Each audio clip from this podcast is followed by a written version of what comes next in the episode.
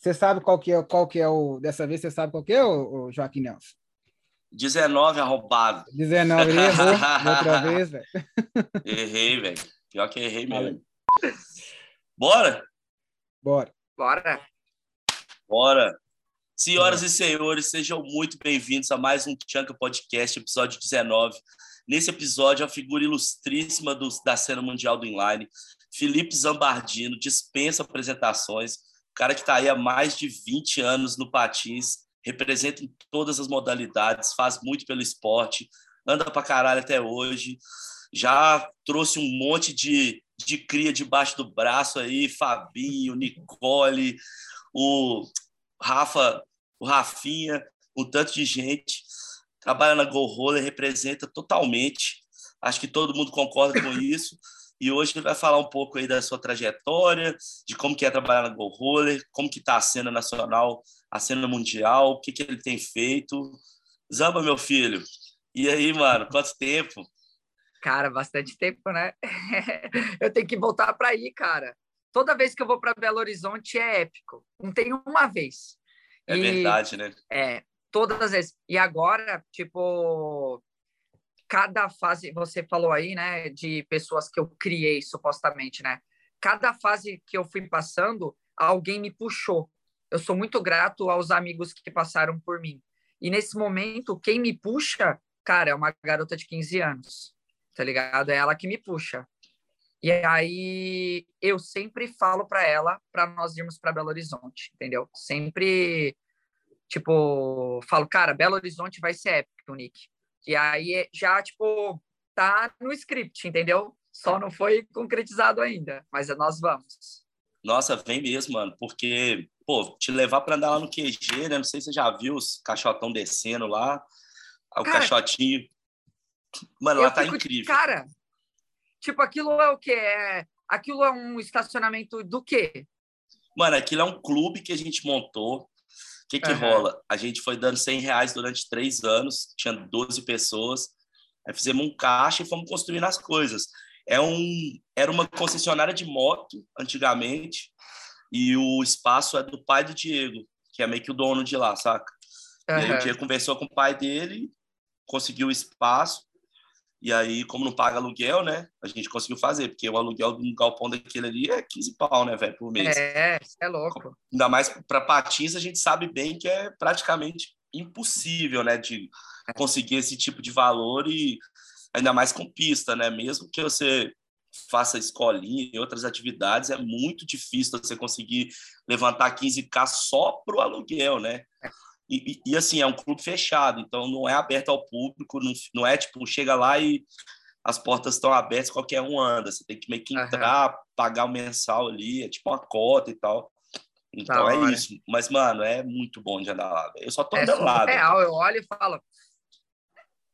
Mano, você vai moer se você for lá, velho. Você vai destruir. É muito bom de andar, mano. É muito bom mesmo.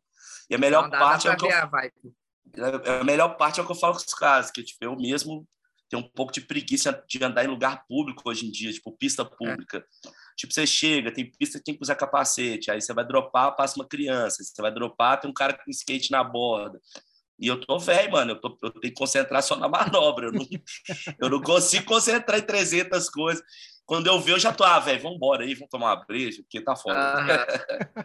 Cara, eu vou te dizer que eu vou te dizer que no final das contas eu também tô assim porque desde que aqui que eu me mudei, né, como eu estava falando para vocês em off, eu me mudei para cá e depois de velho, é, eu comecei a andar de manhã. De manhã parece que as pistas públicas são particulares, cara. É uma vibe única. Então, tipo, eu faço 20 linhas seguidas e, e não tem ninguém na pista, né?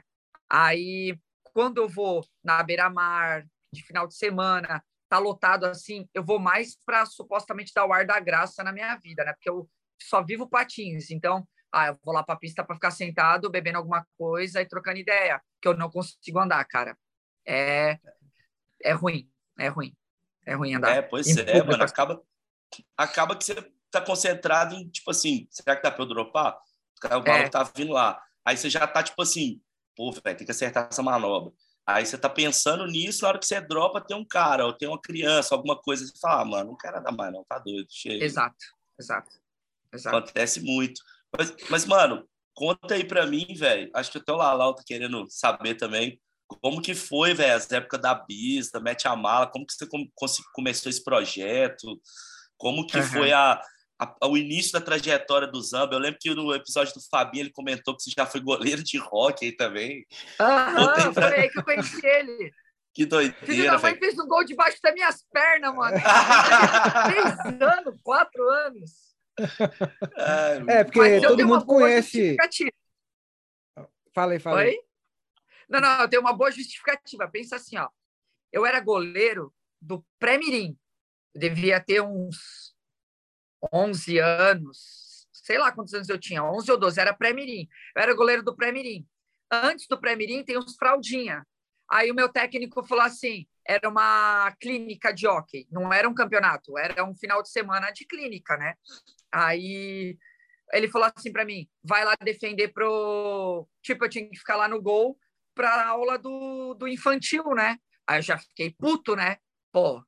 Aí, beleza, ficar lá no gol, vinha aquelas criancinhas de 3, 4, 5 aninhos, 7 aninhos, Capunk, a, a mó dó, né? Batia pro lado. Veio o Fabinho, cara, pá, pá, pá, milhão assim.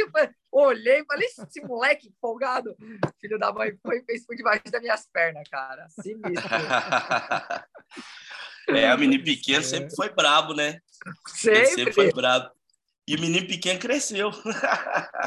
cara, cresceu, né, cara? Pô, vou, eu vou dizer uma coisa para vocês. É, é, também não não falei isso para vocês, né? Agradeço pela oportunidade, né, do, de estar aqui trocando essa ideia com vocês. Eu acho que esse formato de podcast, eu trabalho assim também com podcast, não é 100% patins, né? Mas é podcast é um formato que é surreal. Tipo, nenhuma entrevista vai bater um bate-papo desse, né? E agradecer a oportunidade e que eu sou fã, assisto todos. É, sempre que eu posso, né? Eu menciono para a galera, principalmente lá no podcast, no nosso. E o do Fabinho, eu confesso uma coisa para vocês, para mim foi muito especial, até me trava um pouco, porque vocês conseguiram arrancar uma conversa com ele que eu precisava ter essa conversa com ele, entendeu? A gente precisa, eu e ele às vezes a gente precisa dar uma atualizada, sabe? Porque a gente fica, a gente se afastou pela vida, não nada demais. Então, quando a gente se encontra, cara, o Binho beija o meu pescoço, tá ligado? Ele beija o meu pescoço e diz, é, e aí, irmão, te amo. Tipo, então a gente não perde o respeito, não perde a conexão, mas, putz, cara, ali no podcast de vocês, tipo, eu chorei, foi uns bagulho... Ele falou do jeito dele descontraído, é... Vocês tiveram com ele uma conversa que eu precisava ter com ele e eu não tive, e vocês fizeram esse papel, tá ligado? Então, tipo, eu tô muito mais conectado ao Fabinho agora, muito mais tranquilo. A, a gente até, eu mando mensagem para ele, a gente se entende até mais, tipo, então, graças ao podcast de vocês, tá ligado? Muito foda. Foda mesmo. É legal. Ah, que massa, mano. Porra, foda, foi foda. Isso, o, o, é, o, episódio do Fabinho foi, um, foi especial mesmo, nessa questão de. É. Gente, acho que a gente tocou vários assuntos na questão também de ser pai. Eu acho que você se identificou Exato. também com isso, né, velho? Eu também sou Exato. pai, e a gente. É, e é legal ter esse tipo de conversa com, com um patinador, né, velho? É legal demais. E Sim. você ter essa experiência, assim, de não só é, com o Fabinho, né? Você teve o Fabinho, trouxe o Fabinho para você ensinar ele como um mentor, né? Você tem, tem essa, essa, isso em você. Eu acho muito importante as pessoas ter alguém. Eu sempre falei assim: um patinador do começo tem que ter um mentor, tem que ter um cara mais velho ali do lado para poder explicar, ensinar as coisas básicas que dá, claro. acaba virando hábitos ruins se você aprender manobra diferente ou outras coisas, ou de uma maneira errada, quer dizer, né? Você teve isso em você. Quando começou isso aí? Logo no começo lá do, da sua patinação com o Fabinho, você já tinha essa, esse, esse tipo de mentalidade de, de, de acolher alguém, tentar ajudar? Como foi no começo? É, então, vou, vou aproveitar e vou responder isso junto, porque é tudo mesmo da origem ali, junto Sim. com o que o Fred falou, né? Da onde veio esses, projetos iniciais, PIS e tudo, né? É, lá no comecinho, é, era cada um por si, sabe? O esporte estava bombando, foi mais ou menos em 97, o negócio estava muito estourado, sabe? Só que eu era muito novo e eu não tinha uma condição financeira muito boa, né? Demorou muitos anos para eu sentir o que era uma condição financeira. É, minha mãe criou eu e o Thiago sozinho. Tipo, o Fred sabe um pouco de, sabe bastante disso. E aí minha mãe é uma guerreira. E aí, mas enfim, né? Para encurtar, eu fazia o corre muito sozinho. Eu não podia fazer muitas coisas pelo patins ou do patins.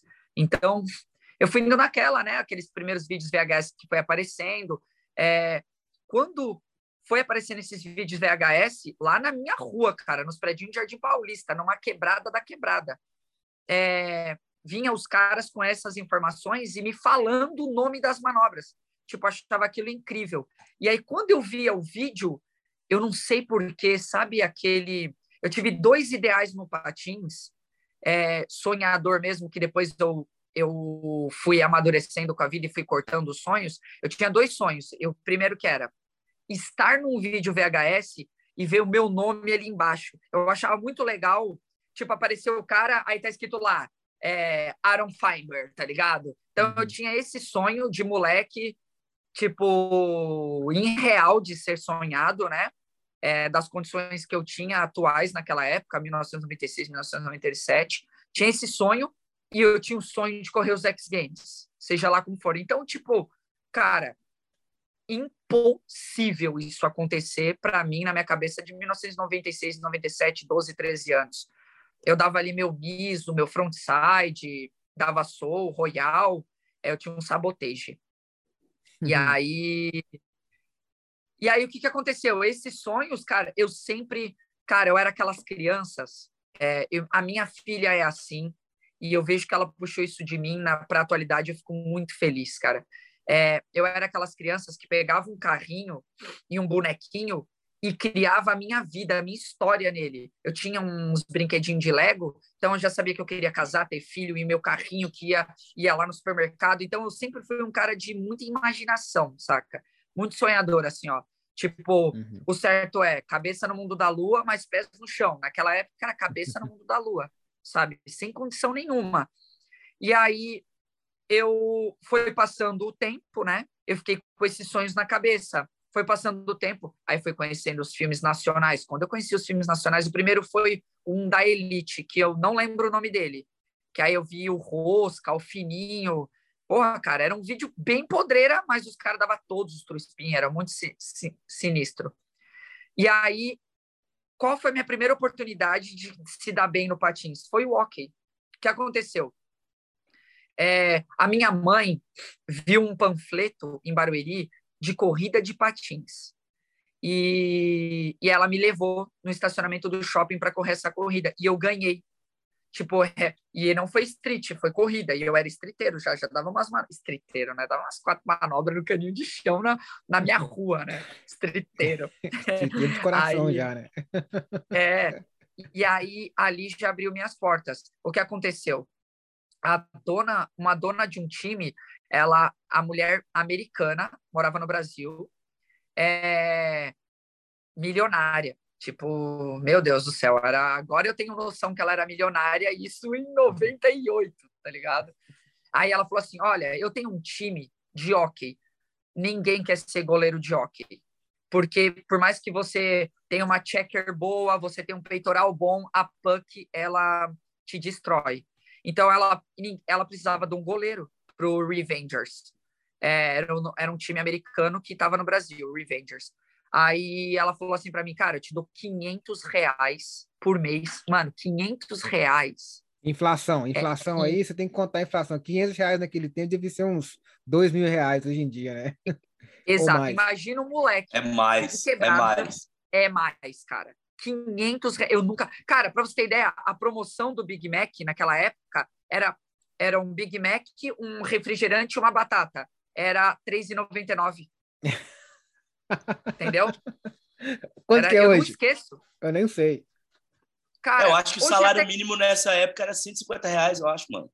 Exato. Ah, na moral. É, o, na moral. O litro do leite era 10 centavos. Caralho, mano. E você tinha quantos anos né? com 500 reais? 500 reais com quantos é, anos você tinha? 13. Caralho. Aí, cara, tipo, foi uma explosão, né, cara? Foi né, uma coisa assim, tipo, que absurdo. Tipo, era absurdo, absurdo. E aí eu morava tão de quebrada assim que eles moravam num condomínio perto da minha casa, mas eles iam até um certo ponto e tinha que me encontrar lá porque eles não tinham coragem de entrar na minha rua, sendo que nem é tão favela, é uns predinhos concretados. É, nem é, favela, nem é, nem tá é, tipo... Só que para eles, aí agora eu entendo a dimensão da coisa, entendeu? Aí, enfim, aí começou nisso do hockey. E aí, mas meu sonho era ser estriteiro, né? Deu mais, aí foi aí que eu conheci o Fabinho, o Revengers pagava para eu fazer as clínicas. Foi aí que eu conheci o Fábio. Só que eu conheci ele e a gente não ficou amigo. Passou uns dois, três meses, é, eu sempre tinha, eles me chamam, eles falavam que era o pé na lama, né? Que era no street. Não, o Felipe é muito dedicado e tal, mas ele tem um pé na lama, ele gosta do street, tá ligado? pé na lama. É, aí, aí eu tava na Roller Brothers, eu tinha, é, eu tinha 13 para 14, tava na Roller Brothers, com o meu quinto elemento. Você é louco, que saudade. Aí conheci o Fabinho, cara. E lá na Roller Brothers, nesse dia, ele ele falou para mim: Ah, eu te conheço! Nananã do rock! Eu, ah, é, moleque cuzão, né? moleque pequeno. Ele devia ter uns cinco anos, cinco, seis anos, cinco. Acho que ele tinha cinco cinco para seis anos. E aí, nesse dia, eu falei assim para eles. Eu lembro que eu tinha telefone fixo, cara. Era sinistro ter telefone fixo. Aí eu lembro que eu dei meu telefone fixo para ele e e fui embora da Roller Brothers, tá ligado? E segui minha vida. E só que eu ainda jogava hockey, né? E aí isso em 98. E aí minha mãe um dia bateu na porta do meu quarto telefone para você. Tem uma criança te ligando. Aí eu falei, uma criança me ligando? É. Aí eu, alô, oi, eu sou o Fabinho. Aí, cara, foi surreal. Dali, daquela ligação em diante, foi, foi uma alavancada de vez que aí, agora eu vou resumir, mais resumido ainda. No final de semana seguinte da ligação, o Fabinho foi para minha casa. A mãe dele a Tinês deixou ele dormir na minha casa, cara. Ele tinha seis anos de idade, tá ligado? Largou ele lá comigo. Então ele já passou o final de semana comigo e com o Daciel. Entendeu? Aí no outro final de semana, a Tinês, ela, eles moravam em Calcaia do Alto. A Tinês foi buscar a gente para a gente ficar lá no condomínio deles. Então começou assim, ó, todo final de semana a gente estava junto. E ele não tinha um patins legal, Binho ele começou a usar o meu quinto elemento 39, tá ligado? Nisso, ele já aprendeu todos os true spin em flat bar, em flat rail, como é que fala? P-rail, sabe? Uhum. É, ele tinha um P-rail na, na, na casa dele. Então, isso aí foi. Aí eu conheci o irmão dele, o Rafael Enes. O, o Rafa, ele já era o cara que queria saber falar inglês, ele já era o cara que comprou uma Sony, uma câmera. Ele era o cara que começou a fazer vídeo gravando de um videocassete para outro. Então foi uma, uhum. uma foi um, um plot twist assim, vamos dizer, na minha vida absurdo ter conhecido o Fabinho, entendeu? Então, tipo, e aí nisso, nessa transição, eu larguei o hockey. Uhum. Eu larguei os 500 reais por mês, tá ligado? Eu, tipo, minha mãe queria me estrangular, né? aí eu larguei, eu fui larguei o larguei o hockey. E aí foi isso, cara. Foi daí aí o, o Rafa Enes falou assim para mim, cara, tem um filme chamado NDS e Blindside. Aí a gente começou, tá ligado? Aí a gente começou. Aí deu é, 99, a gente começou a Bis, a gente já tinha feito a Bis 1 de videocassete para Cara, sabe como a gente gravava filme? Era assim, ó, tinha a fita no, na câmera, né? A introdução, a gente gravava. Qual que é a próxima manobra? Qual é o próximo atleta? O Vandeco, ele errava, a gente tinha que rebobinar e gravar por cima. Entendeu? Fizemos a Bizum. É... Não foi a Bizum, não. A Bizum a gente editou. É... Fizemos um filme gravando assim. Aí veio a Bizum, veio anos 2000. Aí o Fabinho comprou um Salomo pequenininho, um Salomo azul, muito louco. É, o Rafa comprou um SD, um SD, eu também já estava de USD, aí a gente começou a viajar. E aí, anos 2000, né, o, começou essa virada, tipo, ter as referências da Blindside, é, ter a referência da NDS, a gente começou a sonhar, né, cara? Ah, o bicho, o negócio come, começamos a ser sonhador. E aí é, a gente começou a viajar e conhecer as nossas referências. Então a gente foi para Belo Horizonte, conheci o Fred. Mano, eu fiquei na casa do Fred, eu lembro que ele me deu a calça marrom da Blindside. Tipo, a gente assisti com ele a Blindside 1 e ele me mostrando os bagulho que ele tava aprendendo da, já para fazer a Blindside 2, tá ligado? Eu falar, ah, mano, tipo, tudo foi uma, uma virada muito rápida, tá ligado? Então, tipo assim, realizei muito rápido tá o meu nomezinho no vídeo. Lembra aquele moleque de quebrada que não tinha dinheiro, que não tinha nada, que não podia sair da rua dele, que os outros ia lá para o centro de São Paulo andar, ia na Roller Brothers andar, trazia os nomes de manobra, é, levava vídeo. Então, cara, foi tudo muito rápido. E aí começou a nossa paixão por vídeo, né? Porém, hum. deu uma quebrada monstra, porque o irmão do Fabinho é, sonhava em ir para os Estados Unidos. O Rafael, o Rafael ele sonhava em ir para os Estados Unidos. E ele foi para os Estados Unidos. Então, quando ele foi para os Estados Unidos, assim, deu uma, uma... Quebrou, né? Quebrou. E o Fabinho começou também a voar, cara. Ele conquistou muita coisa muito rápido. Tipo, o Fabinho tinha patrocínio, ele comentou no podcast, ele tinha patrocínio do, do jornal A Gazeta, mano. Ele ganhava, acho que era mil reais para mais. Tipo, uhum. cara, começou começou tudo voar. Ali deu uma debandada, assim. Só que e aí foi daí que surgiu a Mete Mala, entendeu? Foi daí que surgiu a Mete Mala. Quando, e que ano que era esse, esse, você lembra? 2002. 2002. Uhum. 2002 eu, desculpa, 2003. eu sou o cara que gosta de fazer o timeline aqui, eu gosto de saber uh -huh. os, os, anos. Né? É, isso, o, o, o Lalau sempre pergunta, mas que ano que foi isso? É, não, eu quero, saber, quero colocar certinho aqui em si. Foi mal, aí, fala aí começou, aí começou isso. E aí, lembra uma das coisas que vocês perguntaram, da onde vem ensinar, né?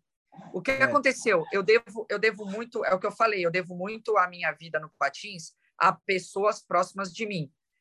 É, a, na primeira fase da minha vida, eu devo, eu devo toda a minha evolução, tudo, como pessoa, como manobra, ao Daciel e o Fabinho. Porque como que era? Era assim, ó, a gente estava andando junto, a gente era muito de quarter, tá ligado? A gente era famoso no Brasil por ser quarteiro.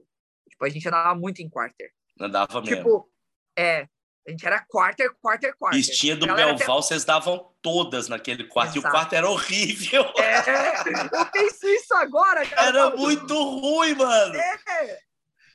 Exato, exato. Aí, tipo, pensa assim, ó. Era os três fominhas. Tipo, eu mandava um top soul, eu errava, o Daciel dropava falando assim: deixa o corpo para fora. Aí, tipo, a próxima era tipo: não dobrou o joelho. Então, nós três éramos muito antenados de dar dica de fora do que acontecia. Então, foi daí que a gente começou. A gente pegou muito a manha de ensinar a manobra e de falar exatamente o que o nosso cérebro pensa. Tipo, eu, a minha didática de ensinar manobra é exatamente de explicar para a pessoa o que o meu cérebro está pensando, entendeu? Então, começou dali. Aí, no dia a dia, a gente tentava ensinar outras pessoas, né, que colava no rolê. Cara, mas até várias vezes assim, ó, um cara errava um back roll, falava, flexiona o joelho e aponta eles para trás. Aí o cara assim na pista, alguém te perguntou? Aí eu, nossa, louco. É, aí eu, eu já me liguei, né? Isso em 2003, 2004. Aí a gente já começava a se ligar que não era todo mundo que era receptivo a ver dicas, né? É, tem gente que acha que você tá tirando, velho. Exato. Saca? Exato, exato. E, e tinha, tem muito jeito que você fala também, né? Porque tem gente que, tipo, ah, mas também você é mó burro, você não dobra o joelho. É. Saca? Aí regaça. Você fala assim, oh, mano, sabe o que, que tá rolando? Você tá deixando a perna muito reta, aí tá Tipo assim, mas você tem que saber com quem que você fala, porque às vezes o cara te vê andando, aí o cara fala, ah lá, o cara é mó profissionalzão, fica querendo dar pitaco uhum. no meu rolê, saca? E às vezes tem gente que é muito sensível, desanima, é uma é. viagem, mano. E só fazendo um adendo, vou deixar você falar, que eu lembrei de uma coisa muito importante que eu tava falando com, com o Alão em outro. A gente fala disso direto, velho. O senso de crew, velho. o senso de que você tem uma crew, que você tem um, os brothers que andam sempre com você. Mano, isso faz toda a diferença do mundo. As pessoas não fazem faz. ideia, mano. O que, que é você ter um parceiro de rolê, o cara que, você, que anda com você, mais ou menos no mesmo nível, até melhor que você, e que você, uhum. vocês trocam essas ideias no rolê, velho. Mano, direto eu tô lá no QG, vai uns brothers que tá voltando a andar agora, saca? Aí, por exemplo, ontem rolou isso.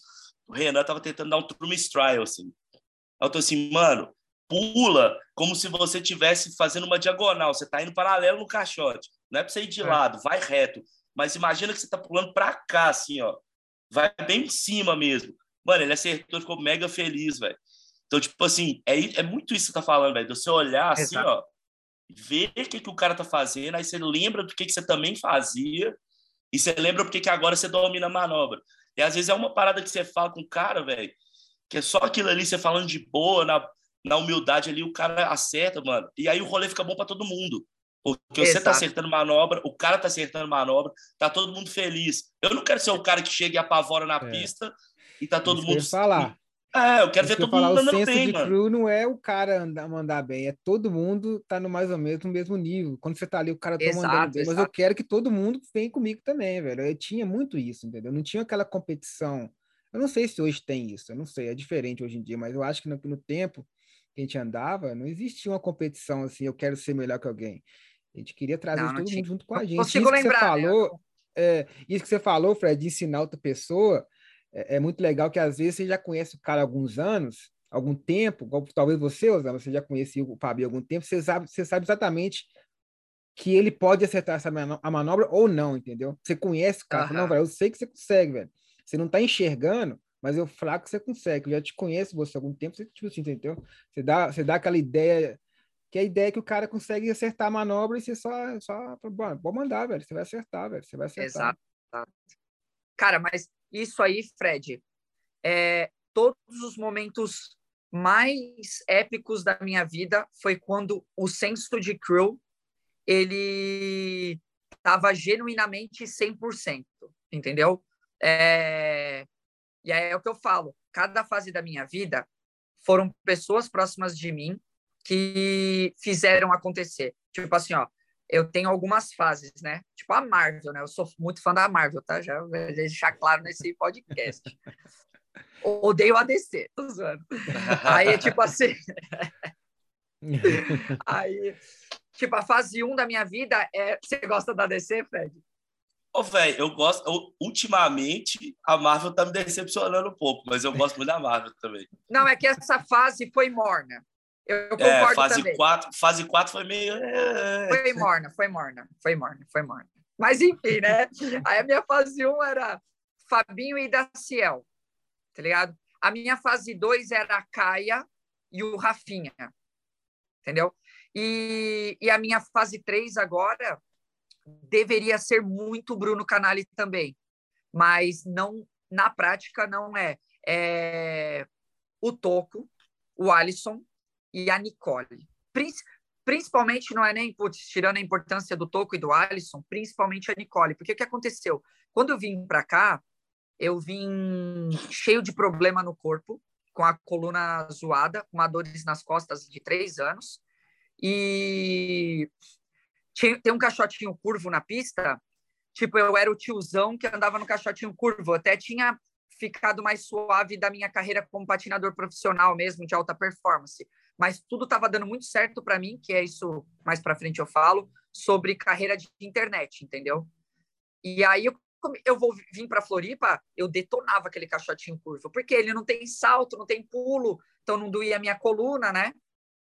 E aí Mano, me brota uma menina de 12 anos que começou a deschavar o caixotinho curvo, que começou a ir pro caixotão da Start, mandar ler Soul. Falava, mano, e aí a gente já começou a ficar altos brother. Eu fiquei amigo da família dela, né? É, cara, ela tinha 12, a Nick tinha 12 anos, é, 12 para 13 anos, assim, 12. Ela tinha 12, que ela começou com 11. Ela tinha 12, ela, cada manobra que eu ensinava ela, ela me trazia um, um Kit Kat. Eu era ah, o, o tipo Kit Kat, tá ligado? aí, aí, tipo assim, a Nick, eu comecei a... O Toco pegou ela primeiro, ensinou ela a patinar. O Toco foi o professor dela. Depois fui eu. É, E aí, cara, voltei. A minha carreira como patinador voltou. Voltei a pegar patrocínio. Eu voltei a andar em todos os obstáculos da pista, porque ela detonava e ela era minha amiguinha, assim, tipo, o pai dela ah, tem um adendo nisso, que foi uma virada de chavinha. O pai dela é tipo um coach, tá ligado? Tipo, mano, ele tem umas mentalidades muito pira, né? E aí, no começo eu não gostava muito. Agora, tipo, ele é como se fosse um pai para mim, entendeu? No começo eu ficava tipo, mano, esse cara é muito rígido, que não sei o que tem, patins não é isso. Aí um dia eu falei para ela assim, ó, cara, ela tava fazendo uns alep top soyal no quarter. Sério, assim, ó, com 13 anos de idade, absurdo. Não é à toa que hoje em dia ela com 15 ela é quem ela é. E é tão pouco tempo, né? Absurdo. Aí ele falou assim para mim: está ensinando a minha filha, por que você não vai lá e faz? Quem ensina vai lá e faz.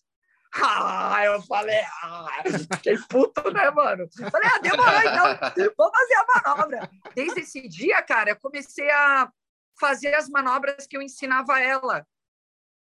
Já era, né, cara? O rolê foi voltando. Então, a todas as fases da minha vida eu devo muito a muitas pessoas, mas aí a da atualidade foi, a, foi então, como eu falei, né, Fabinho da Ciel, que fez eu fez a minha base, minha escola para a vida. Depois foi a Caia, né, a mãe da minha filha. A gente não não tá mais junto, né? É, foi a Caia e o Rafinha, mesma pegada, entendeu? Para vocês terem ideia, ó, é, eu tenho muita história para contar, né? Tudo é virada de chavinha. Em 2013, em 2013 eu estava na pista assim sentado, né, com Pro Model, com FZ, tudo. E a Caia e o Rafinha, é, essas pessoas que me puxam, né? É, falaram assim, oh, é, e não foi por mal, entendeu? Assim, oh, eu sei que você já andou muito, deu 540 kind na rua, 540 Royal em cano, mas tipo assim, nós somos a nova geração, né? Eles estavam zoando lá, né? Super. Eu assim, a gente nunca te viu dar um Hurricane Topson. Tipo, aí eu, é? Ah, mas faz tempo que eu não dou Hurricane Topson, né? Tipo, já 2013. Sempre alguém me puxou. Aí Aí a Caia tinha uma 7D, fazia uns vídeos muito bonitos, tá ligado? Ela falou assim: ah, se você voltasse a fazer esses Hurricane, a gente gravava um Parque Edit. Aí eu falei, mano, eu já mandei Hurricane. Tipo, aí fazia uns quatro anos que eu não fazia, dois, é, uns três anos assim, né? Porque Peruíbe fechou, parei de dar os Hurricane. Aí, cara, foi o, Fab, o Rafinha e a Caia. Mano, não foi por mal, mas eles me provocaram entendeu? Eles me puxaram. Cara, gravei. Eu tenho um Park Edit na internet, se vocês procurar. Felipe Zambardini Park Edit 2013. Tem todos os Hurricane, tem 540 Trispin 136, graças a eles. Então, cada um foi importante no push novo, um, tipo, me puxou de novo, entendeu? E nesse exato momento é a Nicole, cara. Tiro o Blade com ela, tá ligado? É, eu devo muito isso. Então, a minha escola lá de trás, de ensinar eles eu suguei também a energia deles. Ensinei a Caia e o Rafinha, ensinei, é, mudei muito a mentalidade do Alisson aqui. O Alisson evoluiu muito mais para triques diferenciadas. O Toco já é mais classudão, né? Não, eu não vou conseguir mudar o cérebro do Toco. O Toco já é. O Toco, para mim, atual, é minha inspiração de fazer coisa grande, tá ligado? Tá andando muito, e hein? Aí, é eu vi essas edits tá dele andando porra. Muito. Não, não, não, não, tá andando muito. Aquele, aquele que ele faz assim, ó, sou, sou, sou, sou, sou e pula um gap. Nossa! Passa desapercebido na session dele, tá ligado? O bagulho é absurdo, é absurdo. E, pô, e, ele é inspiração. Então é isso. Tipo, em resumo, é aprendi a, a dar dicas desse jeito. E, e essas, esse sentido de crew foi isso que foi me evoluindo, entendeu? Tipo, em resumo, é, respondi minha origem, o, minha mentalidade com as pessoas e, e porquê de ensinar, entendeu? Mas dá para é. ver, dá para ver muito no, no rolê da Nicole sua influência, mano. Até o jeito que ela sai das manobras parece com você, assim, na moral. É. Parece, eu, mano. Eu, cara, eu vou ter que mostrar essa parte para ela, porque no começo era assim, né? Ela, ah, eu pareço Zamba. Aí agora, né? Tipo, é, tipo assim, é uma brincadeira, né? é, cara, a gente ficou, tipo, a gente é uma família. Eu, eu, eu sou vizinho dela. A minha casa é deles, entendeu? Eu alugo deles. Ah, aí, que pô, doideira. É, aí, tipo, é uma família, né? Eu e a Nick vive junto. Tipo, eu vou jantar lá na casa deles. Aí, hoje em dia, tem essas brincadeiras, né? Aí eu falo assim: a voz do povo, Adriano é a voz de Deus. O povo diz que ela se parece comigo patinando, né? De estilo. Aí ele fala: não, ela se inspirou em você, mas ela ficou tudo brincadeira, né? Ela ficou é. tão estilosa que ela é mais estilosa que você. Aí a gente fica brincando, tá ligado? Não. Ai, mas isso é legal mesmo. Tipo assim, você ensina é para a pessoa, mas ao mesmo tempo você está ali ensinando, como você falou, né? Esse, todas esses, essas pessoas que você inspirou, você também, você também foi inspirado por elas ao mesmo tempo, né? Exato. Te trouxe de volta para o rolê por causa disso. Isso aí, isso é muito legal, velho. Te mantém vivo na é. cena, né? E eu acho que você, você tá com Exato. 38? 38. Vou fazer 39 então, agora. Três oitão. Chutei, é, é, três oitão. Mas tem muito rolê pela frente aí. Eu vi um rolê do, do, do, Alo, do Alo Eisenberg outro dia ali, velho. O cara tá inteiraço é. ainda, tá com 47, 48, velho. Eu acho que, lógico, é, tem um certo limite de, de, de, de, o corpo existe, né, velho? Mas a, a o nível e, e, o mais importante, a diversão, né, velho? Se a gente é continuar é mandando, é, é, a inspiração, a motivação que é mais importante. Ah, quando você está falando, exato. você acha motivação nos seus alunos, no, seu, no pessoal que você ajuda. É o mais, é mais importante que o físico, velho. O físico, você tem que manter o físico por você como ser humano. Isso é, é isso é claro. é importante. Agora, a motivação de, de, de, de, patinar, você tem que sempre estar tá procurando, velho. Porque se você não é, tiver essa motivação, é, realmente a, as manobras não vêm, né, velho? Com certeza. Não vem, não vem. É, é, é um que a mais, assim. Muita gente, o esporte deu uma bombada, né? Muita gente procura receita do bolo, é, até por eu, por eu ter essa facilidade de ensinar. É, quando eu fui morar em Jacarezinho, depois de São Paulo, morar sozinho numa cidade do interior, eu comecei um canal no YouTube. Tenho, eu tenho mais de 300 vídeos de dica de manobra na internet, né? Aí isso abriu muitas portas por ter essa didática desde que eu aprendi com o Dacel e com o Fabinho. Mas é. Me perdi do que eu tava falando. É... Eu ia perguntar isso mesmo, velho. Como foi a transição para para internet? Não, mas você me, você me falou, você me falou fora da internet. O que, que você tinha me perguntado antes? Vixe. Você tinha falado. você lembra, Fred? Não, senhor. São, é. muitas, são muitos pensamentos é. da mente. Eu tava querendo te falar alguma coisa também que agora eu acabei de esquecer. É, não, não, é, isso. Eu... Ah, não, eu lembrei, eu lembrei talvez você talvez te dê um gancho do que, que você estava falando. Que eu ia falar o seguinte, mano, é, é muita sorte que você conseguiu pular de fases, as fases da Marvel, de uma uhum. para outra, com pessoas tão interessantes, né? Tipo, pô, Rafinha, a Caia, Sim. porra, só gente foda, o Fabinho, da Ciel, agora o Toco, aí a Nicole, o Alisson. Porque, velho, isso faz muita diferença. É o que o Halal tava falando, né, velho? Tipo assim, eu, eu tô aí até hoje no Largo Osso, nem fudendo e tal, mas tem dia que eu vou no QG e ando sozinho, tá ligado? E hum. aí, tipo, ou ando com um brother que tá voltando a andar, então acaba que não tem um cara. Quando vai alguém que anda melhor e tal, sem querer desmerecer os caras, não é isso. Claro, é porque quando você tá andando com alguém que, que também tá te puxando, se, tipo assim, você tá pensando assim, pô, vou dar um trufish. Aí o arrombado vai lá e dá um trufish. Aí você fala, caralho, eu é. preciso é. dar essa porra também, mano. E aí, tipo, é. Não, é, não é nem questão de competição negativa, mas é um negócio que vai te puxando. Ou então, às vezes, o cara não dá outro fish. É. Não dá outro fish, mas ele dá uma manobra muito foda. Aí você fala, nossa, também tô precisando tentar as minhas foda, mano. Uhum. É aquilo que você me falou, Fred. Você lembra um dia, o Fred mandou uma mensagem pra mim, uma mensagem de voz, puto da vida. Porra, velho, eu tô indo que não tem ninguém andando, tomando cu, esse é. negócio de, de, senso de que não rola. A gente começou a trocar é a, a, ideia disso, aí eu fui mandei pra ele, velho, sabe o que que é, velho, Fred? Aqui a gente ama essa porra demais, velho. A gente pensa é. que todo mundo tem que amar também, mas não é assim, velho. A gente não é ama assim, demais, a gente, é, a gente é fissurado, a gente é viciado. É a nossa vida, velho. A gente tá fazendo isso mais de 25 anos. Então, é, achar alguém com essa paixão isso. que a gente tem, velho, é difícil. Certeza, mano. Quando acha, igual você achou. É, igual quando você acha, quando você, que você acha alguém que realmente tem essa paixão igual você, velho, é uma coisa especial. Porra, velho, é. você conhece o Fred tem muito tempo, eu conheço o Fred tem 30 anos, fica marcado na vida. E não é fácil claro. isso, velho. A gente, claro. a gente, a, às vezes a gente pede, porra, como é que ninguém não gosta, como é que ninguém vai dar rolé, né, velho? Mas é assim mesmo. Verdade. Velho. Cara, é, lembrei do, lembrei por que, que eu me perdi do assunto. Ó, a pergunta de vocês era, a pergunta de vocês não, vocês estavam comentando, o Lalau estava falando sobre a mentalidade, né? Mas que o físico é importante e tudo mais. É. Era disso que eu ia falar. É... Só que eu só coloquei o gancho de que eu tenho o jeito de ensinar, né? Esse jeito de ensinar abriu as portas da internet, muito legal. É... E aí, esse era o ponto que eu queria tocar. A mentalidade é muito importante.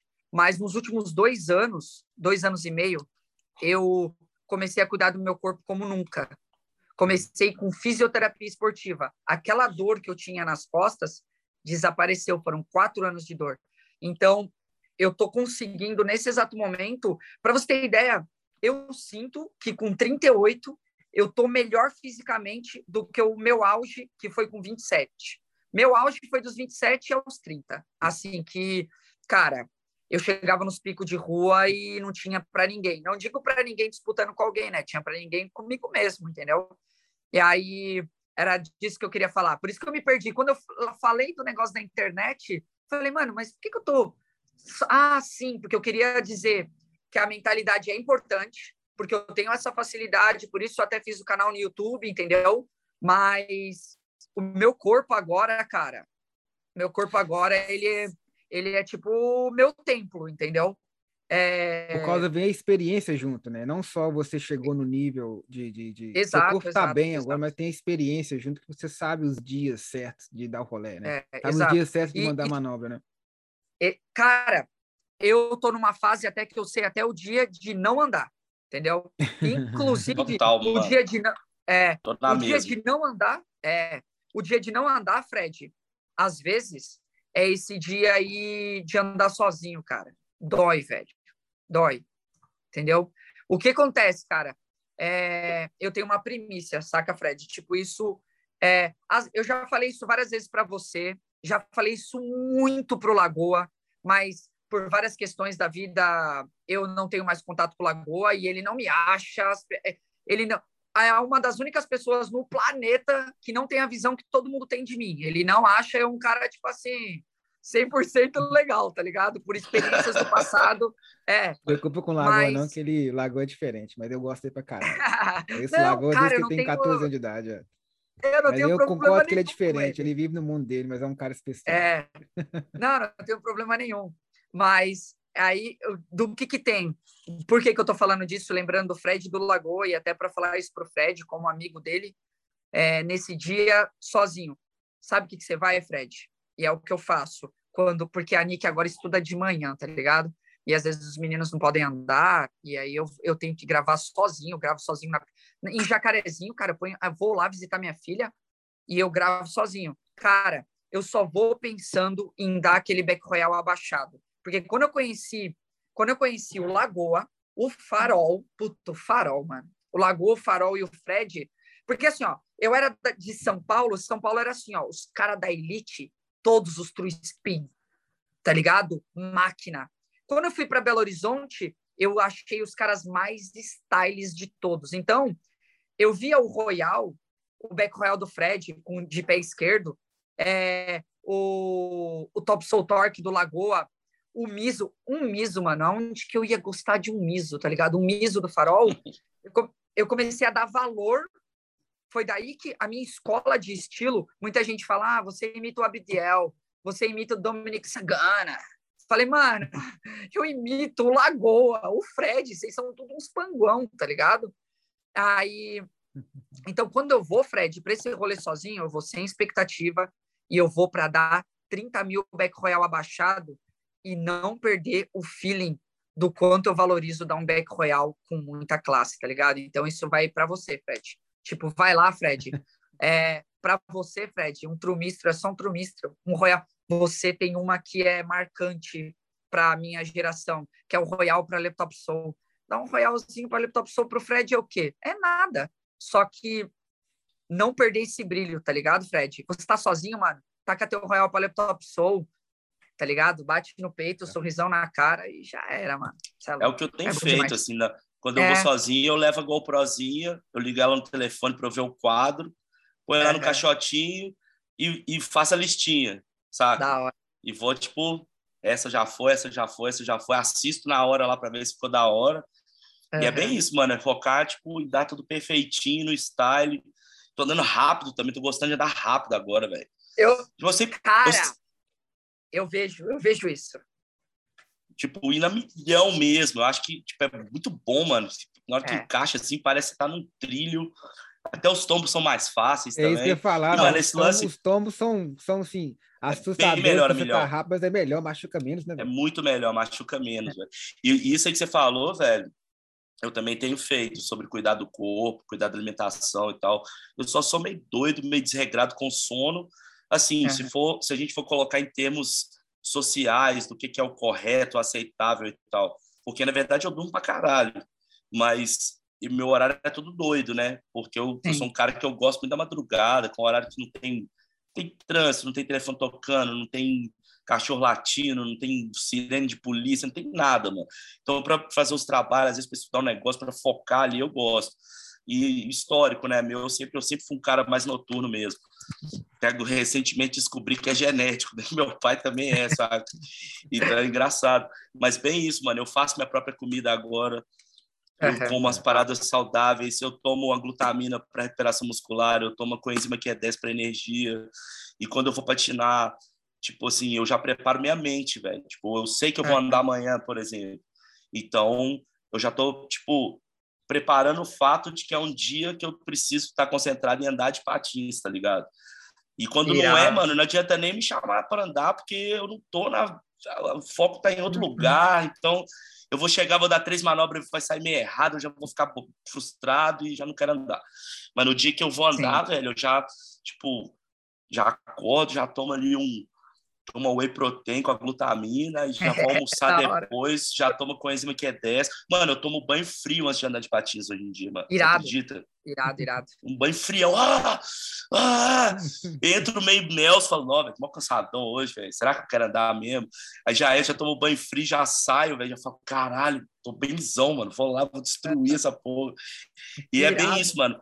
Tem que cuidar do corpo, faz toda a diferença do mundo. Eu tô querendo voltar para academia isso, também. Isso, isso que você fez, mano, da preparação lá da fisioterapia esportiva, muito importante também, velho, porque querendo ou não, velho, é, por mais que eu também me sinto bem, velho, hoje em dia, assim.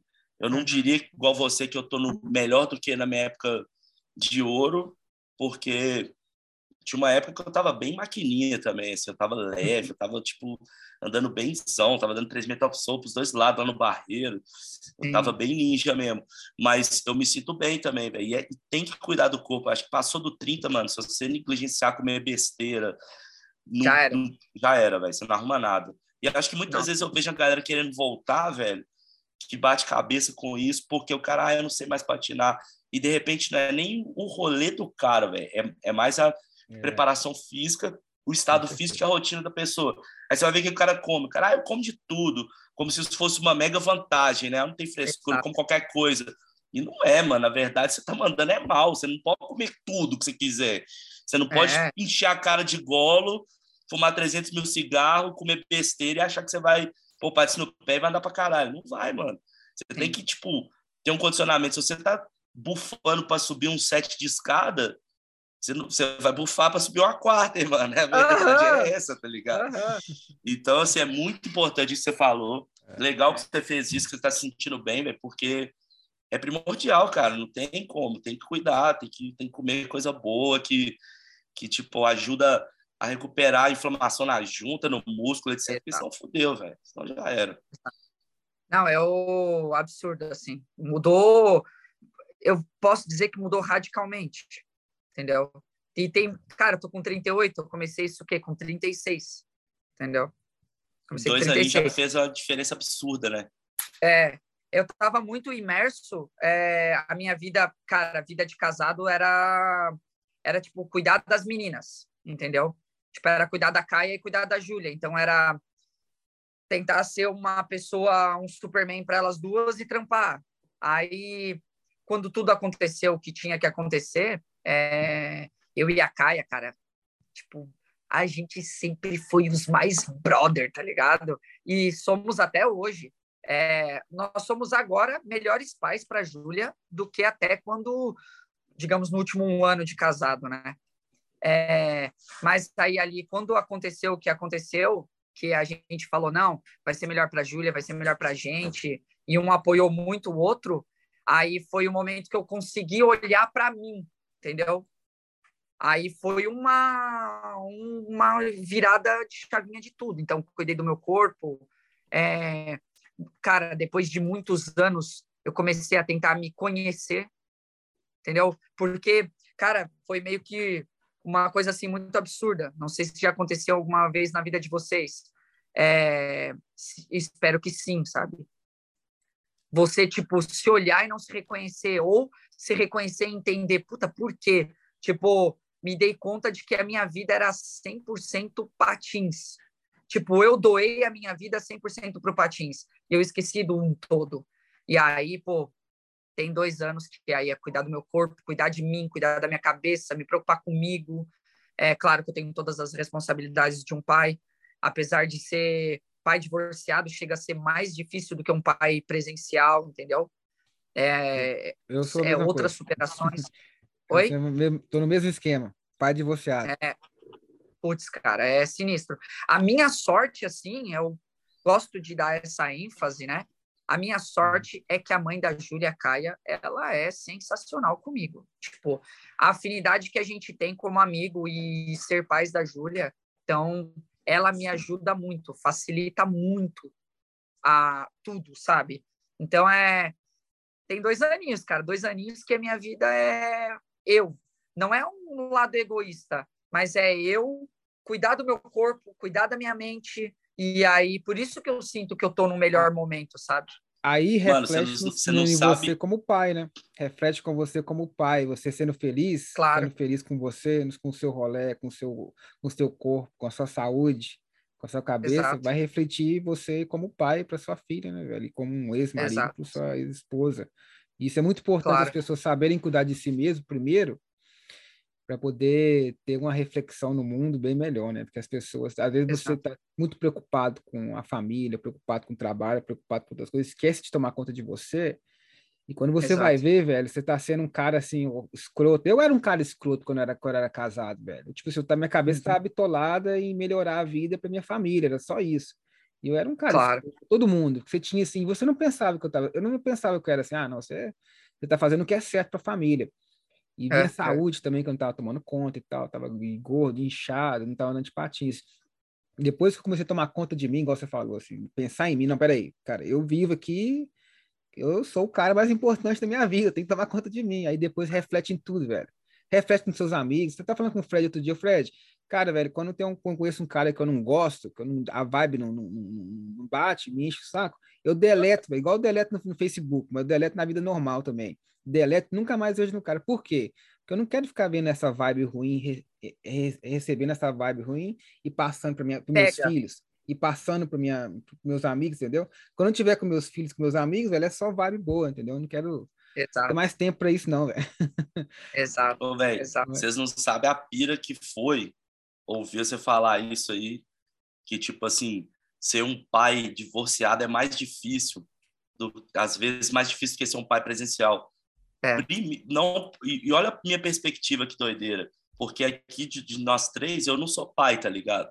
É. Mas eu sempre tive essa aspira com meu pai, mano. Porque meu pai e minha mãe, desde que eu tenho três anos que eles são separados, sabe?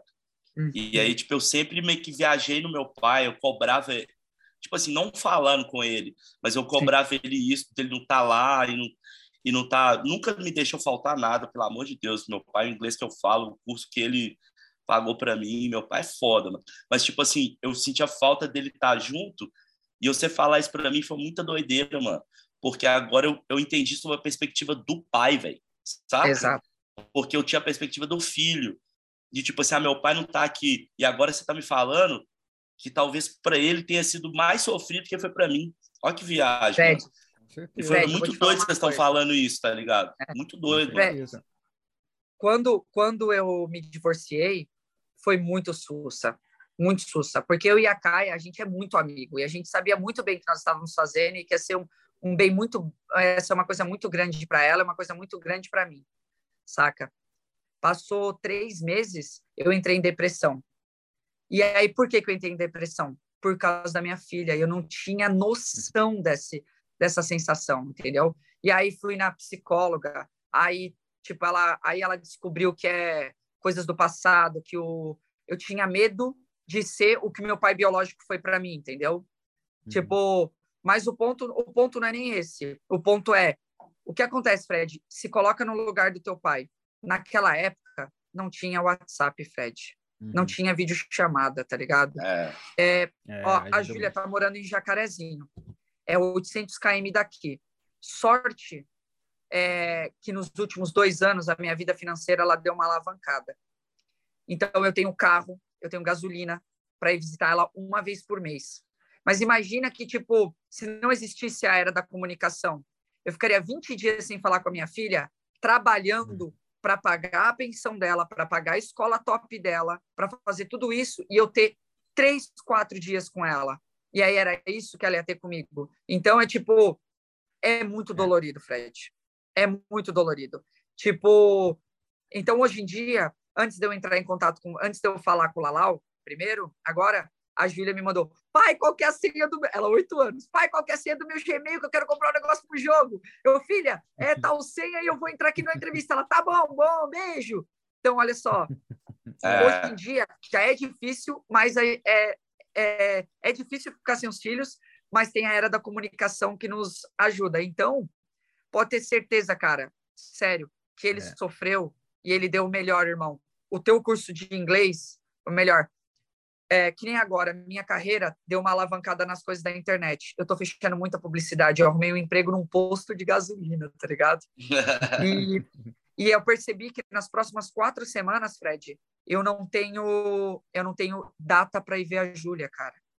Hum. E aí eu, tudo bem, eu tenho WhatsApp ao meu favor, eu tenho um vídeo chamado ao meu favor. Eu aprendi a jogar joguinho de criança, jogo à noite com ela Roblox, porque no jogo é um diálogo falado é. e eu tô falando com a minha filha. Eu jogando. E aí, filha, como foi seu dia? Ah, foi bem, pai, me segue aqui. A gente é escape to prison, tipo, escapar da prisão, tá ligado? É, mas, tipo assim, ó, se não tivesse isso, eu estaria quatro semanas trabalhando pra caramba para ela, estu ela estu estuda numa escola bilíngue. Ela uhum. ganha, minha, ela recebe a minha pensão. Então, o uhum. teu pai foi foda na tua vida, cara. Teu inglês, tudo. Eu sei que dói, é. irmão. Eu sei que é. dói ficar longe de um pai. Mas é isso, Fred. É exatamente essa sensação. É muito difícil ser pai é... divorciado, cara. É muito, muito, muito. E ele não é teu brother? Tu não sente isso? Ô, velho, hoje em dia a gente tem uma relação muito boa, mano. Eu fui encontrar é, com mano. ele, encontrar com ele no, no sábado, né? Domingo foi dia dos pais, me encontrei com ele no sábado. A gente foi na, uhum. na casa lá da, da, namorada dele. Teve um almoço lá. A gente dá risada, é muito legal, mano. É Hoje muito bom, é teu amigo, muito mano. É, eu gosto muito dele, muito mesmo. Eu admiro ele, ele é fodão, mano. Ele é fodão, médico foda. E um cara muito inteligente, mano. Meu pai é enciclopédia ambulante. Você conversa com ele, o cara sabe de da tudo, velho. É muito massa, saca?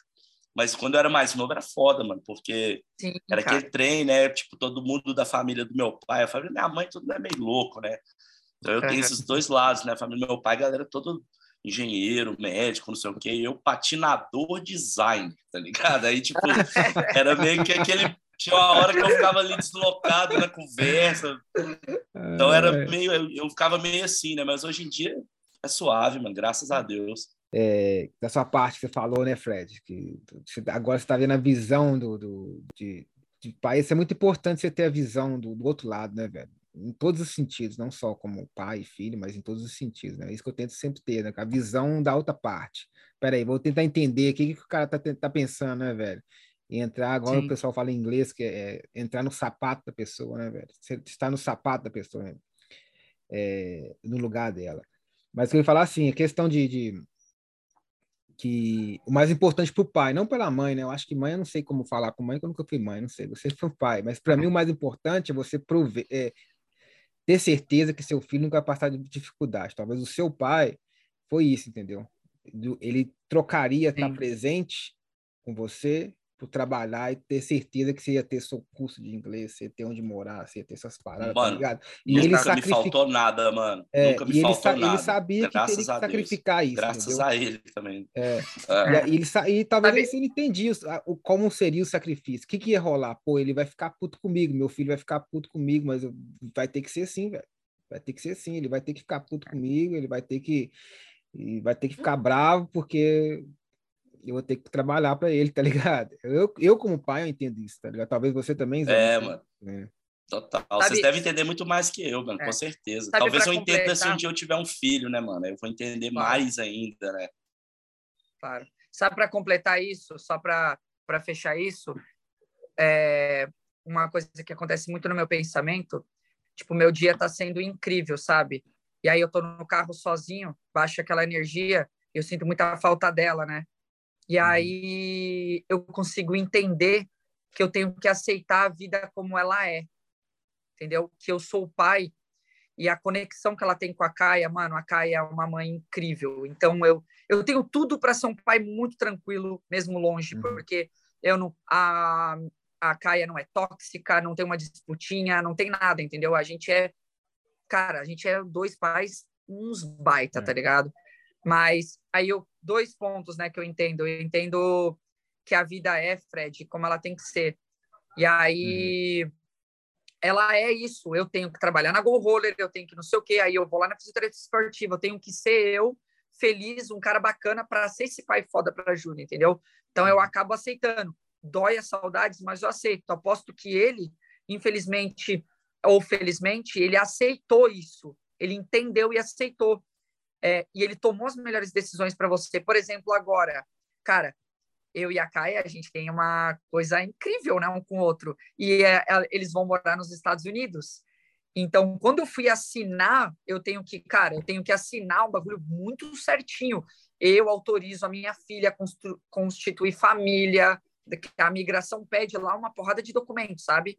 É, quando eu assinei, também por dentro estava desmoronando mas eu tenho certeza que a minha filha está bem.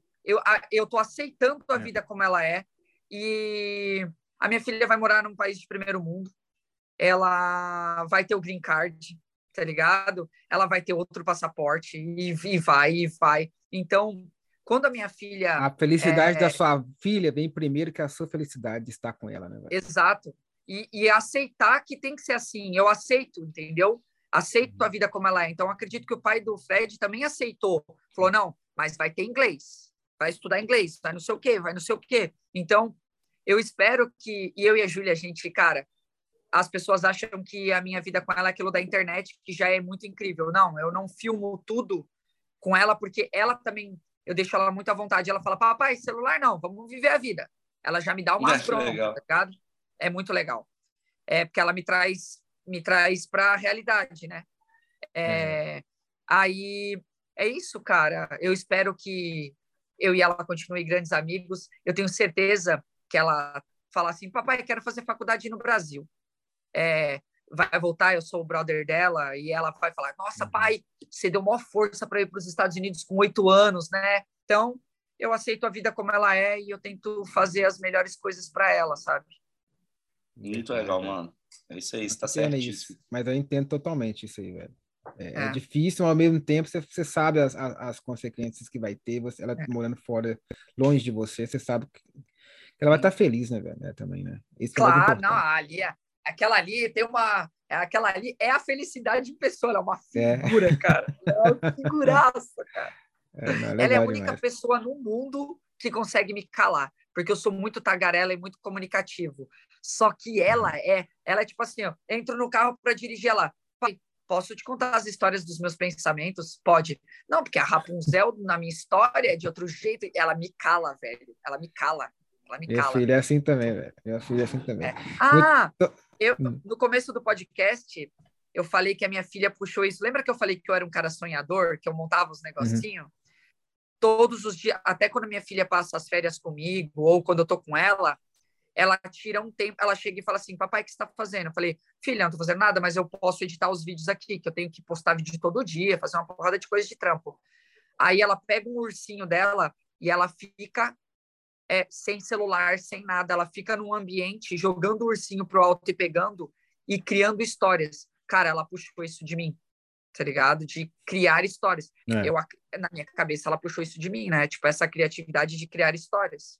É muito é legal. É verdade. Muito Puxa legal. muito isso que eu comentei com, no, no, episódio do Fabinho, né? Que às vezes o mais legal quando você tem a criança, você tem um filho, é ver que a, a, o seu filho está tomando decisões ou agindo da maneira que você, velho, sem você ensinar para ele, é tudo questão de, de uhum. DNA mesmo, sei lá, né, velho? É uma é. coisa, coisa muito fascinante. E só uma coisa, falou de sua filha, né, que ela, que ela fala muito e tal. Meu filho era assim, quando eu morava junto com eles, eu colocava eles para dormir o tempo todo. E meu filho falava demais antes de dormir, eu gravava tudo que ele falava, velho, tudo que ele falava, né? Aí teve uma história outro dia que eu, que eu lembrei que ele falou assim que ele é o mais novo, né? Ele tem a, tem a irmã que é mais velha. E aí ele estava falando que quantos anos ele tinha, quantos anos as pessoas na, é, é, vivem. E na cabeça dele ele percebeu que ele ia ser o último a morrer e começou a chorar ah. da nossa família, né? Eu por que você está chorando? Ele falou, é porque eu vou ficar sozinho. Eu falei, como assim? É, se você vai morrer, minha mãe vai morrer, a Maitê vai morrer, porque eu sou mais novo, então eu vou ficar sozinho. E começou a chorar, velho. Que viagem, velho. É, ele começou a chorar. Eles velho, são incríveis, cara. Essa geração é anos. é incrível. É, eu, ele tinha 4, 5 anos, eu não acreditei. Não, não, não, mas a gente vai ficar a vida toda junto, não preocupa não. E ele já preocupado com a, com a morte de todo que mundo, doideira, né, velho? É engraçado. Não, a, Julia, a criança é muito engraçada, velho. umas foda também. Não é, pode é falar. É muito, é, não, eu ia falar que criança é uma coisa que é surpreende, né, velho? Quando eles falam as coisas dessas. Essa geração tá demais, cara. Eu com, eu com 15 anos comia terra. Mentira, né? Que eu já tava patinando, mas eu com 10 anos, ah, sabe? Mas não, é, cara, a, Julia, a Júlia chegou em mim e falou assim: é, Papai, é, como, como nós somos criados? na minha cabeça. Ela já queria saber como vinham os bebês e tudo, né? Uhum. Aí eu falei, filha, eu tenho uma conversa muito clara com ela. Falei, filha, não é a hora de você saber disso. Eu te peço para que não pesquise e na hora certa você, eu vou te ensinar tudo. Tipo, uhum. vive tua infância, filha. Tipo, vi, você tem que ser criança o máximo possível, filha, porque ficar crescer é outro esquema. Cara, eu sou muito brother dela nesse sentido. A gente troca ideia de igual para igual. Ela falou: não, papai, acho que você não me entendeu. Ela faz nossa cara assim. É, era muito mais profundo. Ela falou assim, tipo, o nosso corpo, como ele foi feito? A Terra, como que esse planeta foi é. feito? Tipo, como é que... Cara, a, foi tão profundo que ela falou. O Rogério, né, que é o vô dela, o pai da Caia, ele também é tipo seu pai, Fred. É, uma, é médico, é uma enciclopédia, tá ligado? Cara, nós tiramos amanhã, sentamos eu e ele e ela, para contar do que era uma bolinha de fogo que foi resfriando, contando a história do planeta inteiro para ela. Entendeu? Legal, então, é, é, são coisas muito sinistras. Na última vez, agora, ela falou assim para mim: Papai, eu, do nada no carro, Papai, eu acho que se morrer, morreu, acabou. Eu, como assim, filha? Não. que, que você... Eu falei: Não tem como provar, né, filha? Vai da fé de cada um. Aí ela: Não, eu acho que se morrer, acabou, então a gente tem que aproveitar, né? Falei, é, é, é. Tipo, é outro nível, cara. É, outra, é outra nível. coisa. Tem, né? tem outra evolução mesmo. É, sinistro. Joaquim Nelson tem que ser pai. Né, Joaquim Esse vai ser o pai cara, babão, cara. A cara dele, a cara dele. Pai. Acabou Isso esse negócio certeza. de dormir de dia e acordar de noite. Ah, não, mano. Aí é outra história, né? Mas aí que tal? Eu sou uma criança de 40 anos, eu vou ter outra. Fred, mas posso te falar? eu também eu, eu me sinto uma criança de 38 anos. Você vai se surpreender de como você não mude quem você é, cara. Não fique agora eu sou pai, postura, esse é meu filho. Cara, lembra no começo do podcast que ele que o Lalau estava falando que ele se deu conta que nós temos que ser felizes. Ó, se eu for um cara feliz, eu vou ser um amigo legal para vocês, eu vou ser um pai bom, um filho legal para minha mãe. Então, quando você tiver um filho e você ser essa criança aí, cara, tu vai ter, sabe o uhum. que, que tu vai ter? É. Uma criança que brinca junto com você, cara, da tua filha. É muito legal. Você vai é, ser muito é. amigo, muito. Vai ser ah, muito legal. Tenho certeza que sim. Tenho certeza que sim. É, é com certeza. Mas aí, vamos, vamos voltar pro papo do Patins, que tem uns ah, é, que eu quero saber ainda. Mano, a primeira, uma das coisas que eu tô pensando aqui, o lance da federação, mano, que o Toco já falou pra caralho disso, mas Pô, acho foda isso que vocês estão. O trabalho que vocês fazem aí, mano, com a Go e na pista e os eventos e tudo mais.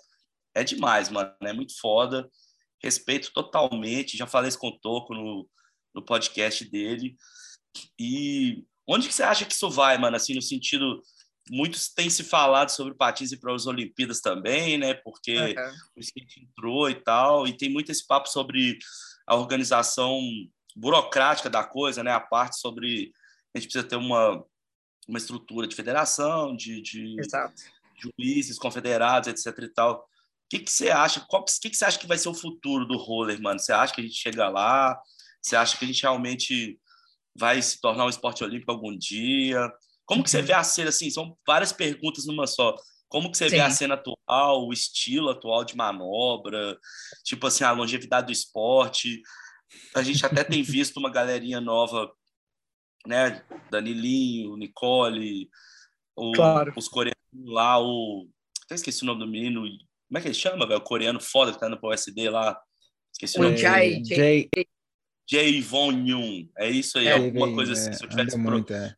pronunciando errado, desculpa aí, Jay, desculpa, galera. Eu acho, eu acho Mas, que velho... aquele é o único que pode ganhar do Danilinho, velho. Aquele ali, velho. Eu já vi andando pessoalmente, aquele ali é uma máquina de estilo não, e ele é de cara, perfeição. Estilosíssimo, né, velho? É. Não, ah, ele vem muito... suave. Ele vem suave, é. dá um fake 540 Hurricane top soul no quarto, ele sai de fake é. como se não fosse nada. É, é, é incrível. ele não aparece, tá, mas aquele cara ali é, surreal, velho. Não, estilosíssimo. Não, não. Estilosíssimo. Eu acho, tipo assim, eu sou o cara do estilo, né? Eu, puta, eu piro no estilo dele. Também, mano. É foda demais. Uns fake é. 540 multi na jump absurdamente perfeito. É, é muito e, foda. E eu acho que não é só isso, velho. E os é. giros. É, exato. É. Eu acho que não é só isso. Eu acho que o que ele tem é a maturidade de entender a pista, entendeu? De quando ele uh -huh. vai dar o rolê. Qual o lugar que para mandar a manobra certa, entendeu?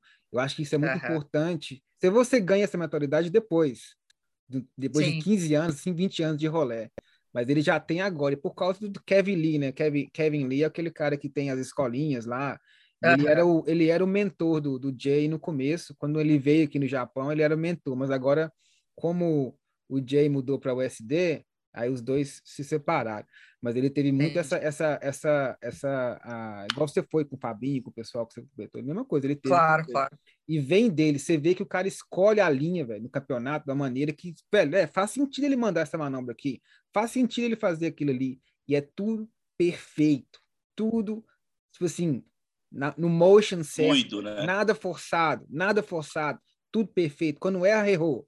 Mas quando acerta, acerta. Acerta daquela maneira. Puta que pariu, velho. O que o cara fez aqui agora mesmo? O que, que ele fez depois disso? Nossa, tá ligado? É tipo assim, velho. E surpreende, velho. Surpreende mesmo. É, ele é sinistro, ele é sinistro. Absurdo. É, o que Mas... eu vejo, cara, é, o que eu vejo é assim, ó. O Toco, ele fala com maestria de tudo isso. Uma coisa é, uma coisa é fato. A Go Roller, é, o Toco pode falar com, já falou para vocês e pode falar com mais maestria com tudo isso. Uma coisa que as pessoas é, vincula muito a Go Roller a toda essa organização eu acho muito legal, porque a Go Roller sim está por trás de tudo isso, né? O nome Go Roller.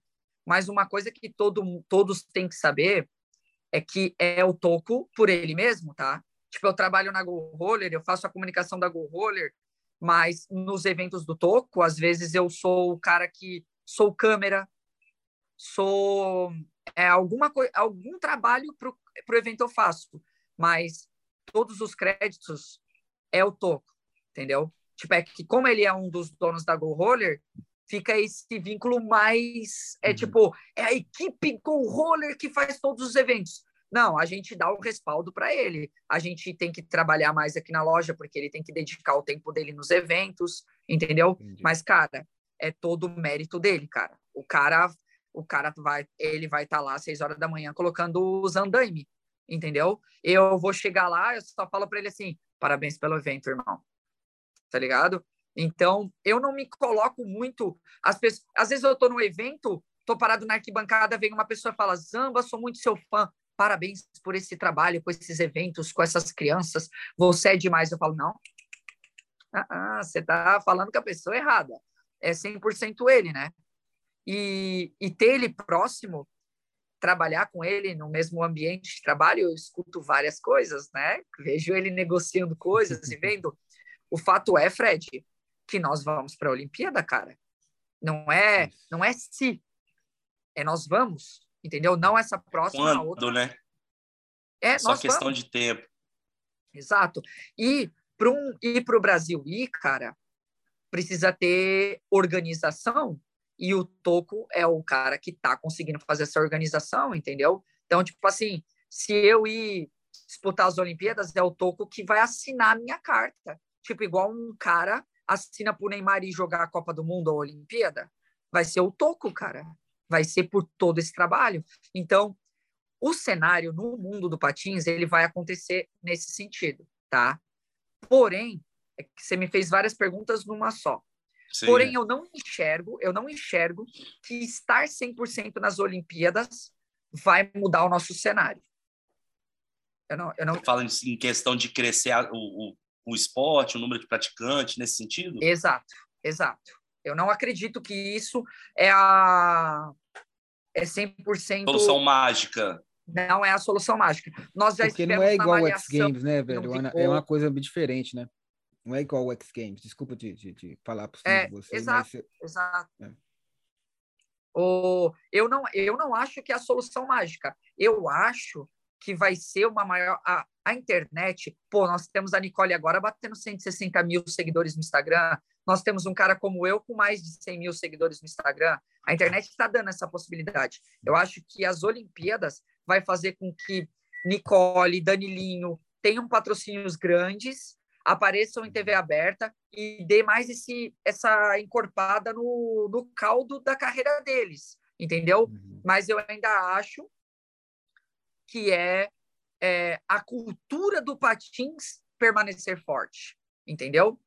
É, culturalmente ele permanecer forte, não é, de atletas. Porque o que vai acontecer? É, vai ter escolinha, porque é um esporte olímpico agora. Mano, ela vai ensinar a dar manobra, vai ensinar o equipamento certo, não vai estar tá ensinando a cultura. É um, a pessoa ali não, ela vai vai praticar esse esporte olímpico por um período, não teve resultado, ela vai zarpar, entendeu?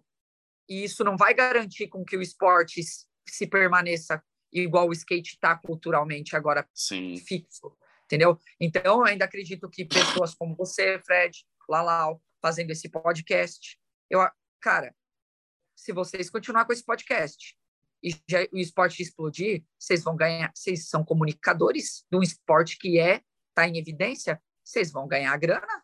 É assim, entendeu? Porque vocês estão fomentando a cultura. E isso que segmenta um esporte, entendeu? Então, eu acredito que tem que haver mais investimento cultural do esporte. Vender Concordo a cultura plenamente. do esporte. Concordo plenamente. Foi, Concordo plenamente. Foi por Exato, isso que a gente começou o Tchanka, velho. Por isso que a gente começou o Tchanka. Porque, assim, eu posso estar errado, mas a impressão que eu tenho é que a galera que anda de patins só anda de patins, mano. Tipo assim, muita gente começou. A... Tem uma galera que começou a ver o Tchanka, a galera pira, mano. Agradece, é. fala, caralho, eu não faço, não fazia ideia. Agora, tem muita gente que não quer, mano. Eu acho, eu acho mega estranho isso. Tipo, Sim. eu quando eu aprendi inglês, eu comecei a descobrir as coisas da cena de fora e tal, achei fascinante, mano. Achei incrível ver como é que era de verdade, né? O ser uhum. humano por trás da Videogroove, o ser humano por trás da Hoax, o cara que é. Quem é o Brian Aragon? Quem é o Chris Raff? Como que os caras são como pessoa? Achei foda. E muitas vezes eu vejo que a galera do Brasa, mano, a galera, só, a galera quer a parte do esporte, mas eles não estão muito preocupados com a cultura, a galera não se interessa tanto. Talvez esse trabalho que a gente está fazendo mude isso em longo prazo. Porque, querendo ou não, é um registro da história, velho. Pô, é, é, histórico, mano. Tipo, caralho, olha as pessoas que a gente já conversou, mano. Você, Danilinho, Fábio, Chris Edwards, César Mora. Chris mano, Edwards. É, mano. Vocês tipo... zeraram a vida! então, assim, eu, eu espero que daqui a um tempo as pessoas tenho mais interesse em saber dessas coisas. Porque eu acabo vendo que a galera mais antiga, você vê até pelos comentários que o cara fala, pô, eu andava há um tempão, ou eu ando, tenho não sei quantos anos, nunca imaginei que era assim a história e tal. Mas, cara, eu concordo plenamente com o que você está falando sobre fomentar a cultura. Então, o lance do skate que você falou, mano, quantos skatistas de, de style que existe? Tipo assim, o cara tem um board, tem todas as roupas, tem todos os vídeos, mas o cara mal sabe dar olho, saca? Mas ele pira na cultura. E esse Exato. cara põe dinheiro na indústria, esse cara bate palma pro rider dele favorito, esse cara assiste o evento, esse cara comparece no evento, ele consome os produtos. Então, tipo, a galera tem que entender, velho, realmente que o patins street é um lifestyle, mano, é uma cultura, é uma parada que a gente tem que celebrar, né? E assim, não vestir negar os camisa, origens, né? né? vestir a camisa mesmo. É, mano. Eu sou isso, velho. E a gente comentou isso é. né, no, no, no, episódio do Paguá, né? Ele até, ele até falou, Paguá. Paguá vai sair, vai sair hoje o episódio dele, mas ele até falou, né? É.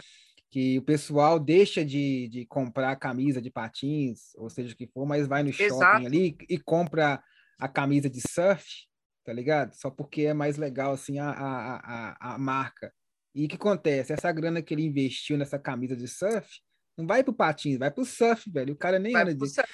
Entendeu? E eu acho que tem que, tem que ajudar a nossa, a nossa cultura aqui, de qualquer forma. Tudo que você falou isso, Fred, é, é, é concordo plenamente. Você também, Zamba. Tem que, tem que tomar conta da cultura, né, velho? Mas Exato. continua aí, continua aí, Zamba. Foi mais, é, o, esse, esse, eu acho que quando vem dessa cultura, o, a personificação dessa pessoa é, que o Fred falou tudo se chama o simpatizante, entendeu? Uhum. Tipo assim, ó, eu sou um simpatizante do basquete, entendeu? Cara, aí eu vou assistir o basquete, aquela ali, a NBA.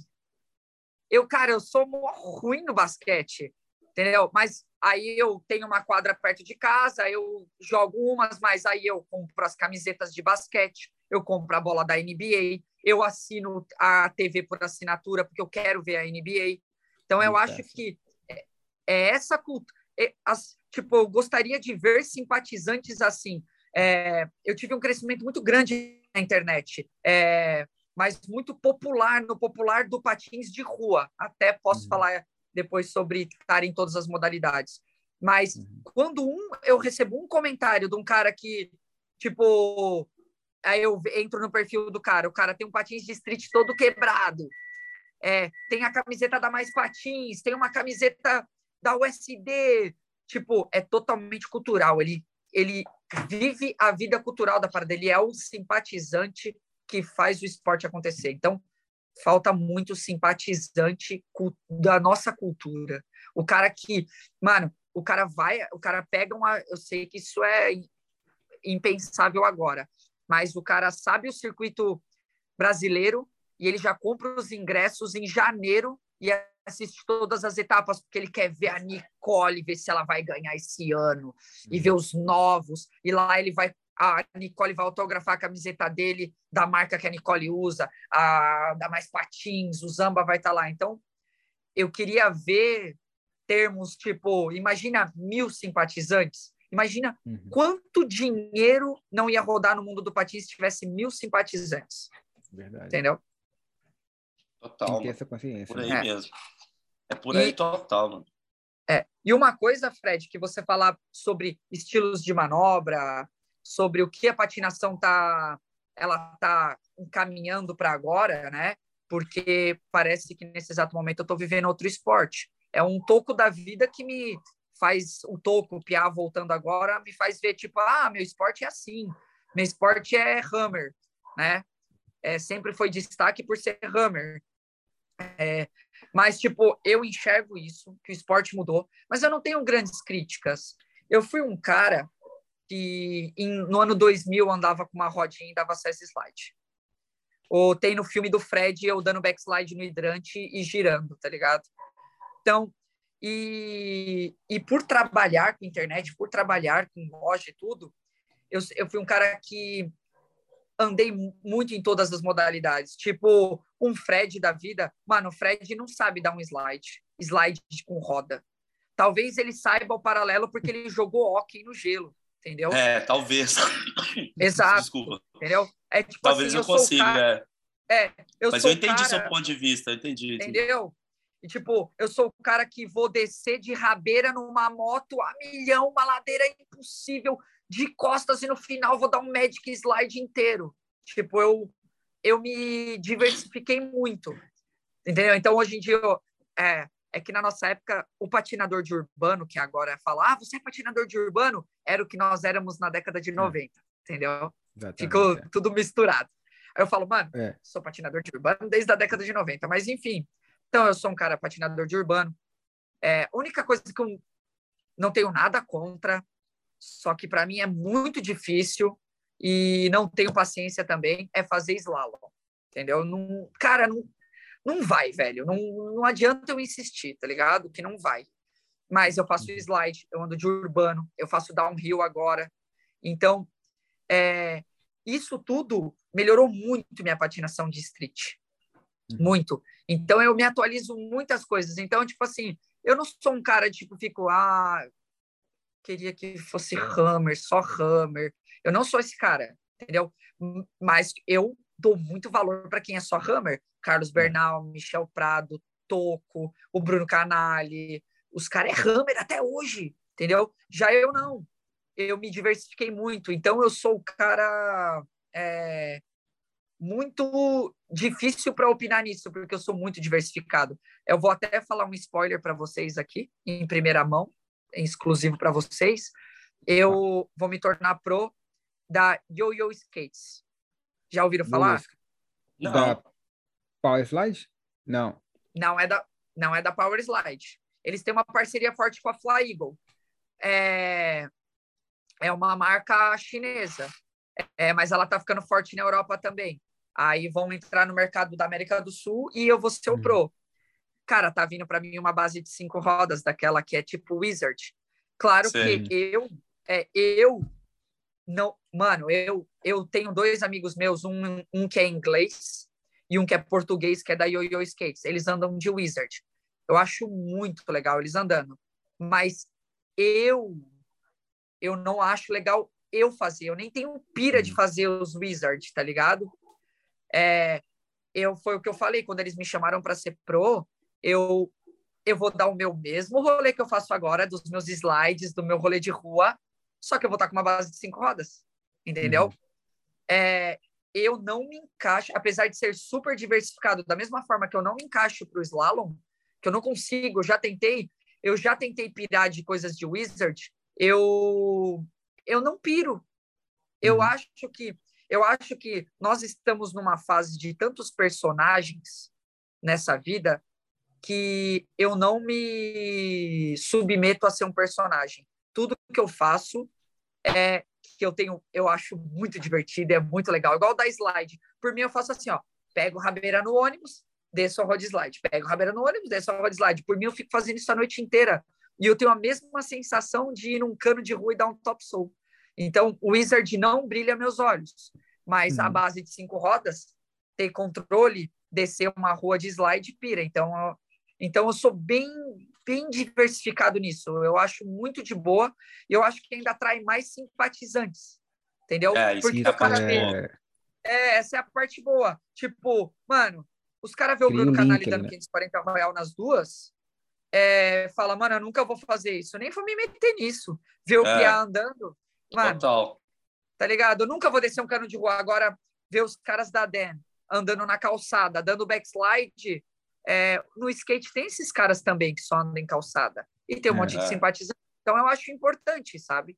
Isso é verdade. É, isso, eu tava, isso eu tava falando com o Lalau também, que eu acho importante ter uh, essas outras modalidades estão mais no limelight, assim, estão aparecendo mais, é. porque atrai outro tipo de, de, pessoas. Agora, eu e Lalau, a gente vive zoando essa parada também, porque a gente fala, pô, Wizard, nos anos 90 era só patinar, mano. Isso é patinação. É. Os caras estão tá dando outro nome para um bagulho que já existe há 30 anos, velho. A gente fica rachando. Eu acho que é, a gente não tem nada contra com o negócio. É, as pessoas pensam que a gente está ali é, contra aquela, aquele tipo de aquela categoria né, de skate, mas não, né? A gente tá sempre assim, não, velho, isso já existia. E, e o, o, o Gazelle, o Lion e todas essas manobras que existem no que eles chamam de Wizard Skate, isso vem de patinação artística, entendeu? Essa é a minha opinião, vendo, é. E não tem nada contra com isso. Eu não, eu não tenho nada contra, não tenho nada contra a, a, a marca Wizard, por exemplo. Mas eu acho que a marca Wizard é a marca de base. E o tipo de patinação é flatland, ou, freeland, ou, ou freestyle, entendeu? Eu acho que é só isso. Fora isso, velho, eu concordo plenamente que cria uma ponte, porque o fitness ou urban, pro, acho que o urban tinha aquela ponte, né? Mas o fitness pro, pro, é, pro aggressive é um gap gigantesco, velho. É um gap é. gigantesco. Se você coloca ali, tem o urban e, tem, e depois tem o flatland wizard, o free skating, isso aí já vai criando uma ponte que vai, vai pode levar para o agressivo. Porque, querendo ou não, velho, tem o fator medo. E o fator medo só existe no agressivo.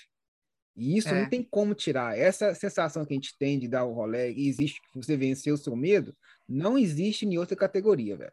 Para mim, não existe. Cara, tem horas que tá parece ligado? que a gente vai vomitar, cara. É, para mim não existe. Pode existir adrenalina no downhill. Pode existir um certo tipo de adrenalina. Agora, o medo de você vencer um, um pico fudido, eu acho que é só no agressivo. Entendeu? Isso, para mim, o agressivo se diferencia de todos. O agressivo, ele é tão absurdo nisso que eu vou fazer downhill com os caras, eles estão suando frio, estão com muito medo de descer uma ladeira. É, Só que eu sinto, por causa do agressivo, eu sinto zero. Ad... Não, eu sinto adrenalina, é animal, é, né? É adrenalina. Eu tô lá porque eu curto, mas eu não medo. tô me peidando é. todo igual eles. Velho, traz um cara de lá e coloca no agressivo. Você vê é. a dificuldade que ele tem de fazer as nossas manobras nos obstáculos grandes. Agora faz o contrário.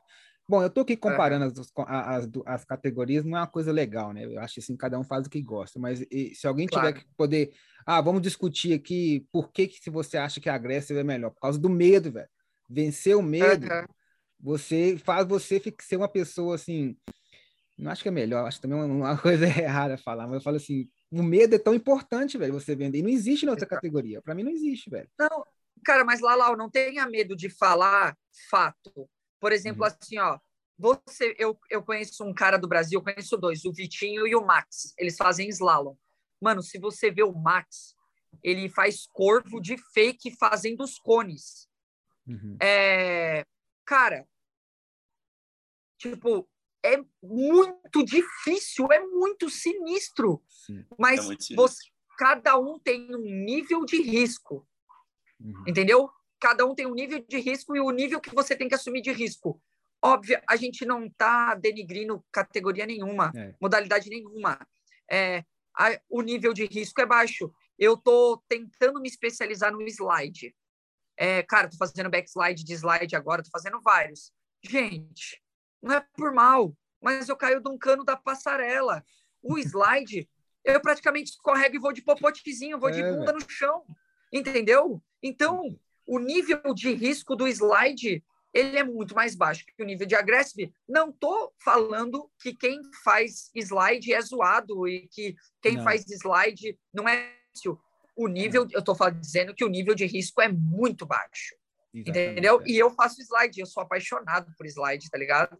Eu acho Eu também adoro, não, adoro, velho. Não adoro. tem que ter medo de falar os fatos, entendeu? Contra fatos é. não há argumentos. E, e para poder eu, falar os fatos, ó, Nick Lomax, é, Danny Aldridge, esses caras que rebentam no, nos slides ou no Urban, eles vêm de Aggressive, de outro. Exato. O, o Leon Bassin, que é o cara que inventou aí o, o, o Wizard, né? O Wizard Frames, uhum. a categoria, vamos dizer assim, de uma certa forma, apareceu no Hooks 3, dando um 540 na, na, no Israel, tá ligado? O pessoal Exato. tudo vem do, do Aggressive e, e por causa de ter vencido essa parte aí, né, do, do medo, é bem mais fácil você fazer os restos, entendeu? Eu acho Exato. que é isso, quando a gente tenta defender o agressor, eu falo isso. Falo, cara, o medo, velho, o medo. Faz é. um fator gigantesco.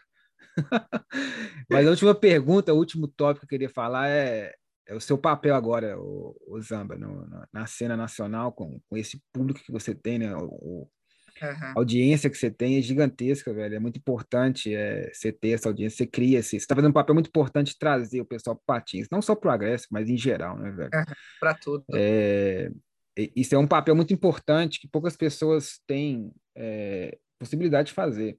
Como que você está vendo isso e como você está se orientando através disso? Velho? Qual que são, são os seus planos de fazer? Porque a partir de agora, depois de um certo número de seguidores, parece que vai, aumentando mais rápido, né, velho? É, não é... Então você consegue ver no futuro, assim, é, você consegue ver no futuro um, um, um, um alcance maior, né? Como é que está seus planejamentos aí, velho? Planejamentos, é, eu... está certo? Isso mesmo. É, pode ser que sim. Eu, eu sempre fui um cara que transitei muito bem nas paradas da internet.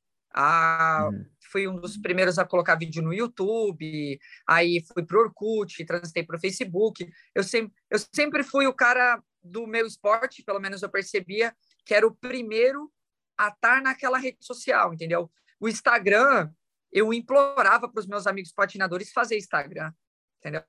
O, o TikTok, que é atual, eles me pagaram para fazer o TikTok e me pediram 10 perfis para eu fazer 10 patinadores fazer o perfil e que eles iam ajudar a impulsionar. Então, tipo assim, eu tenho mais de 200 mil seguidores no TikTok e essas pessoas que eu dei o nome, inclusive o Kalel, que vocês vão entrevistar, viralizaram vários vídeos. Então, tipo, eu sempre transitei bem e sempre acabei sendo referência na internet para esse tipo de coisa, entendeu?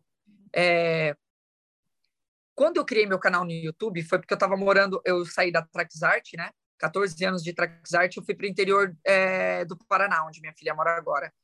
E aí eu criei o canal no YouTube. E ali foi, eu acho, um pontapé inicial para eu alcançar o povão, eu posso dizer assim. Porque, tipo assim, ó, mano, eu tenho os meus amigos que são muito melhores que eu no patins. Alta performance muito sinistra. Eles têm lá seus 8 mil, 10 mil seguidores. Justíssimo entendeu? São pessoas, é um nicho muito fechado. 8 mil pessoas é muita gente. Só que quando eu comecei o canal no YouTube, eu comecei a atingir o povão, porque eu chegava e falava assim: vou te ensinar cinco maneiras de frear iniciante. Então, eu não fiz planejado, mas eu sempre transitei bem no, nas redes sociais. Eu não fiz planejado, não tinha o discernimento que eu tenho agora. Nossa, se eu tivesse o discernimento que eu tenho agora seis anos atrás, não consigo nem imaginar. Aí fui no canal do YouTube, né? É, e comecei a, a bombar. Mas quando eu vim para Floripa, quando eu vim para Floripa, eu já comecei a colher muitos frutos do canal do YouTube. É, só que eu já estava meio desanimado do meu canal e estava mais focado no canal do YouTube da Go Roller.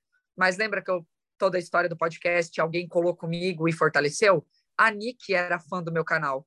Hoje em dia, o meu canal não é mais meu canal, é canal do Zamba e da Nick ela virou minha sócia no canal. A gente reparte dinheiro, eu tiro um dinheiro mensal do YouTube. Reparte dinheiro, paga os custos.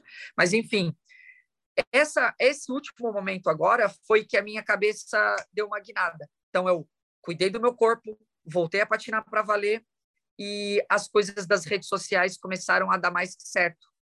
Então, eu, a gente começou a atingir um povão. Nisso, eu vi uma luz no fim do túnel. Eu me adaptei muito rápido.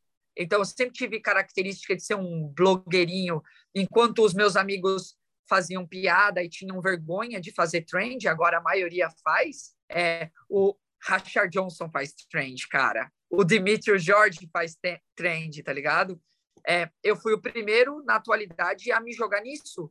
A, cara, patinadores brasileiros, amigos de amigos meus, comentando em publicação minha. Não pode ver uma vergonha que já quer passar, Tipo, é, muita gente me manda print, eu acho isso uma coisa de quinta série, eu não abro print, tá ligado? Amigos meus que querem demonstrar ser fiéis a mim, as pessoas dizendo, ai, que vergonhoso esse cara, só falta fazer dancinha, sabe?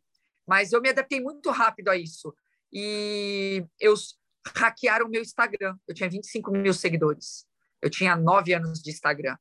E aí, como lançou o Reels, e eu continuei fazendo, aí eu surfei nessa nova onda de trend e de povão. Então, eu atingi esse esse patamar, sabe? As coisas tão, tendem a crescer. Tem mais ou menos oito meses que eu tô tendo uma renda mensal a mais na minha vida por conta do TikTok e por conta do, do, do Instagram. Eu praticamente comprei uma moto com publicidade no TikTok, tá uhum. ligado?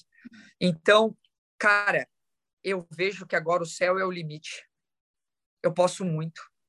Eu acabei de fazer uma publi, tô patinando no meio dos carros. Samba, por que, que você tá com pressa?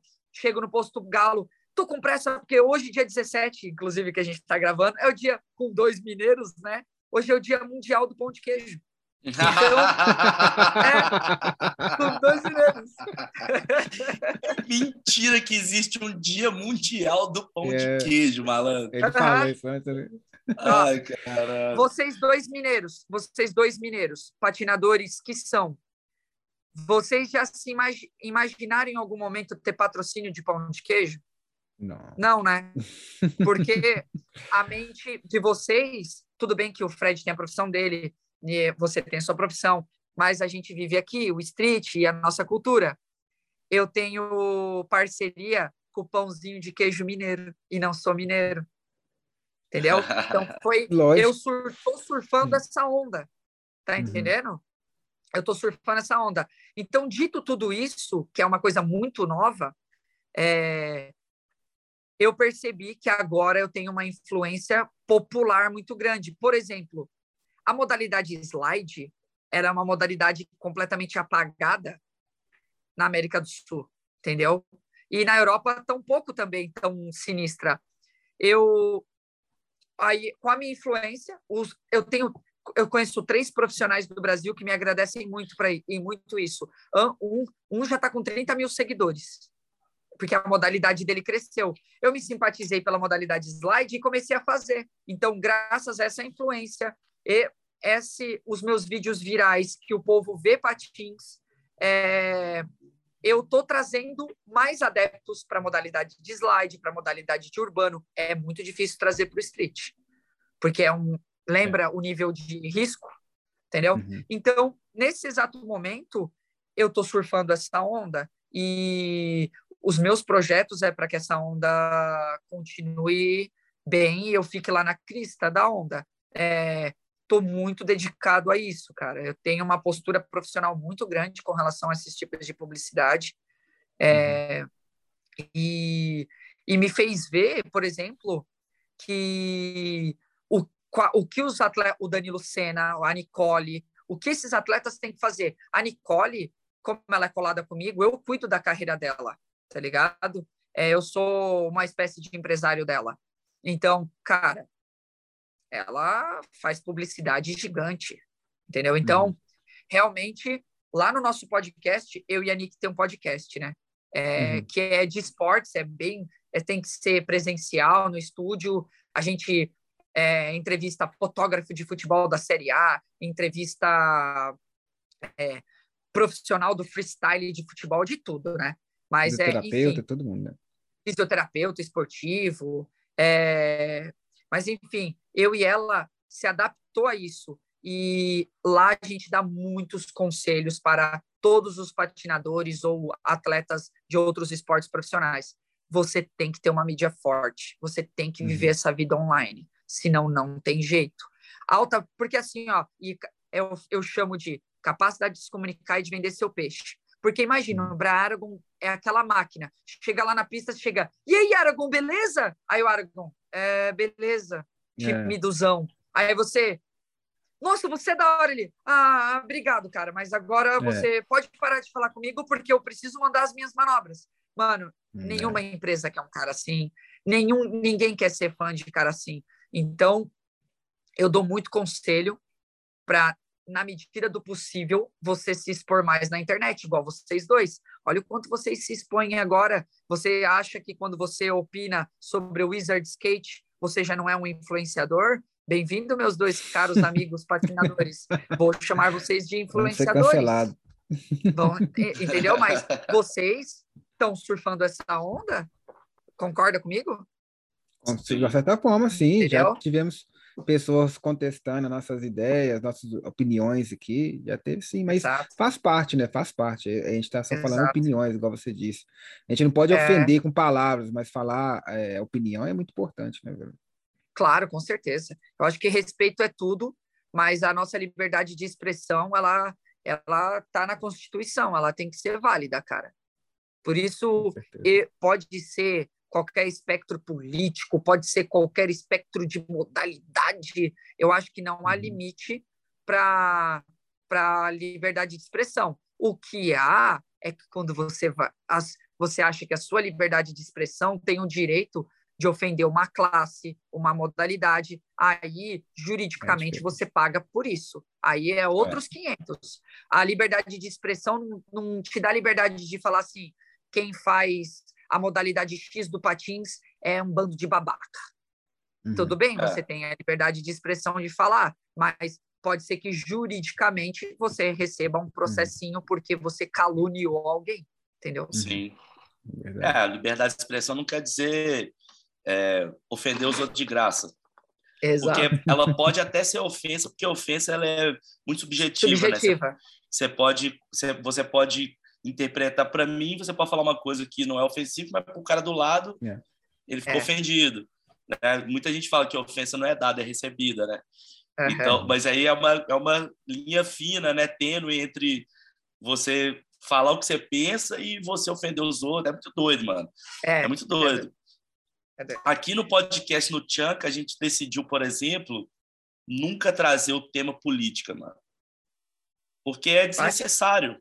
É, é. um, é um podcast de patins. Para que a gente vai falar disso? É. Não que a gente não tenha as próprias opiniões ou pontos de vistas, né? O, o, o Lalau tem uma, uma bagagem cultural muito interessante por ter morado no Japão, então ele vê muitas coisas diferentes, né? E a gente troca ideia disso, eu acho fantástico e tal, mas a gente decidiu não trazer esse tema porque no podcast não é política, velho. A gente vai atrair só polêmica, hate é. e viagem torta. Do negócio que a gente nem quer falar, mano. A gente quer falar de patins. De vez em quando a gente desvia o caminho um pouco para.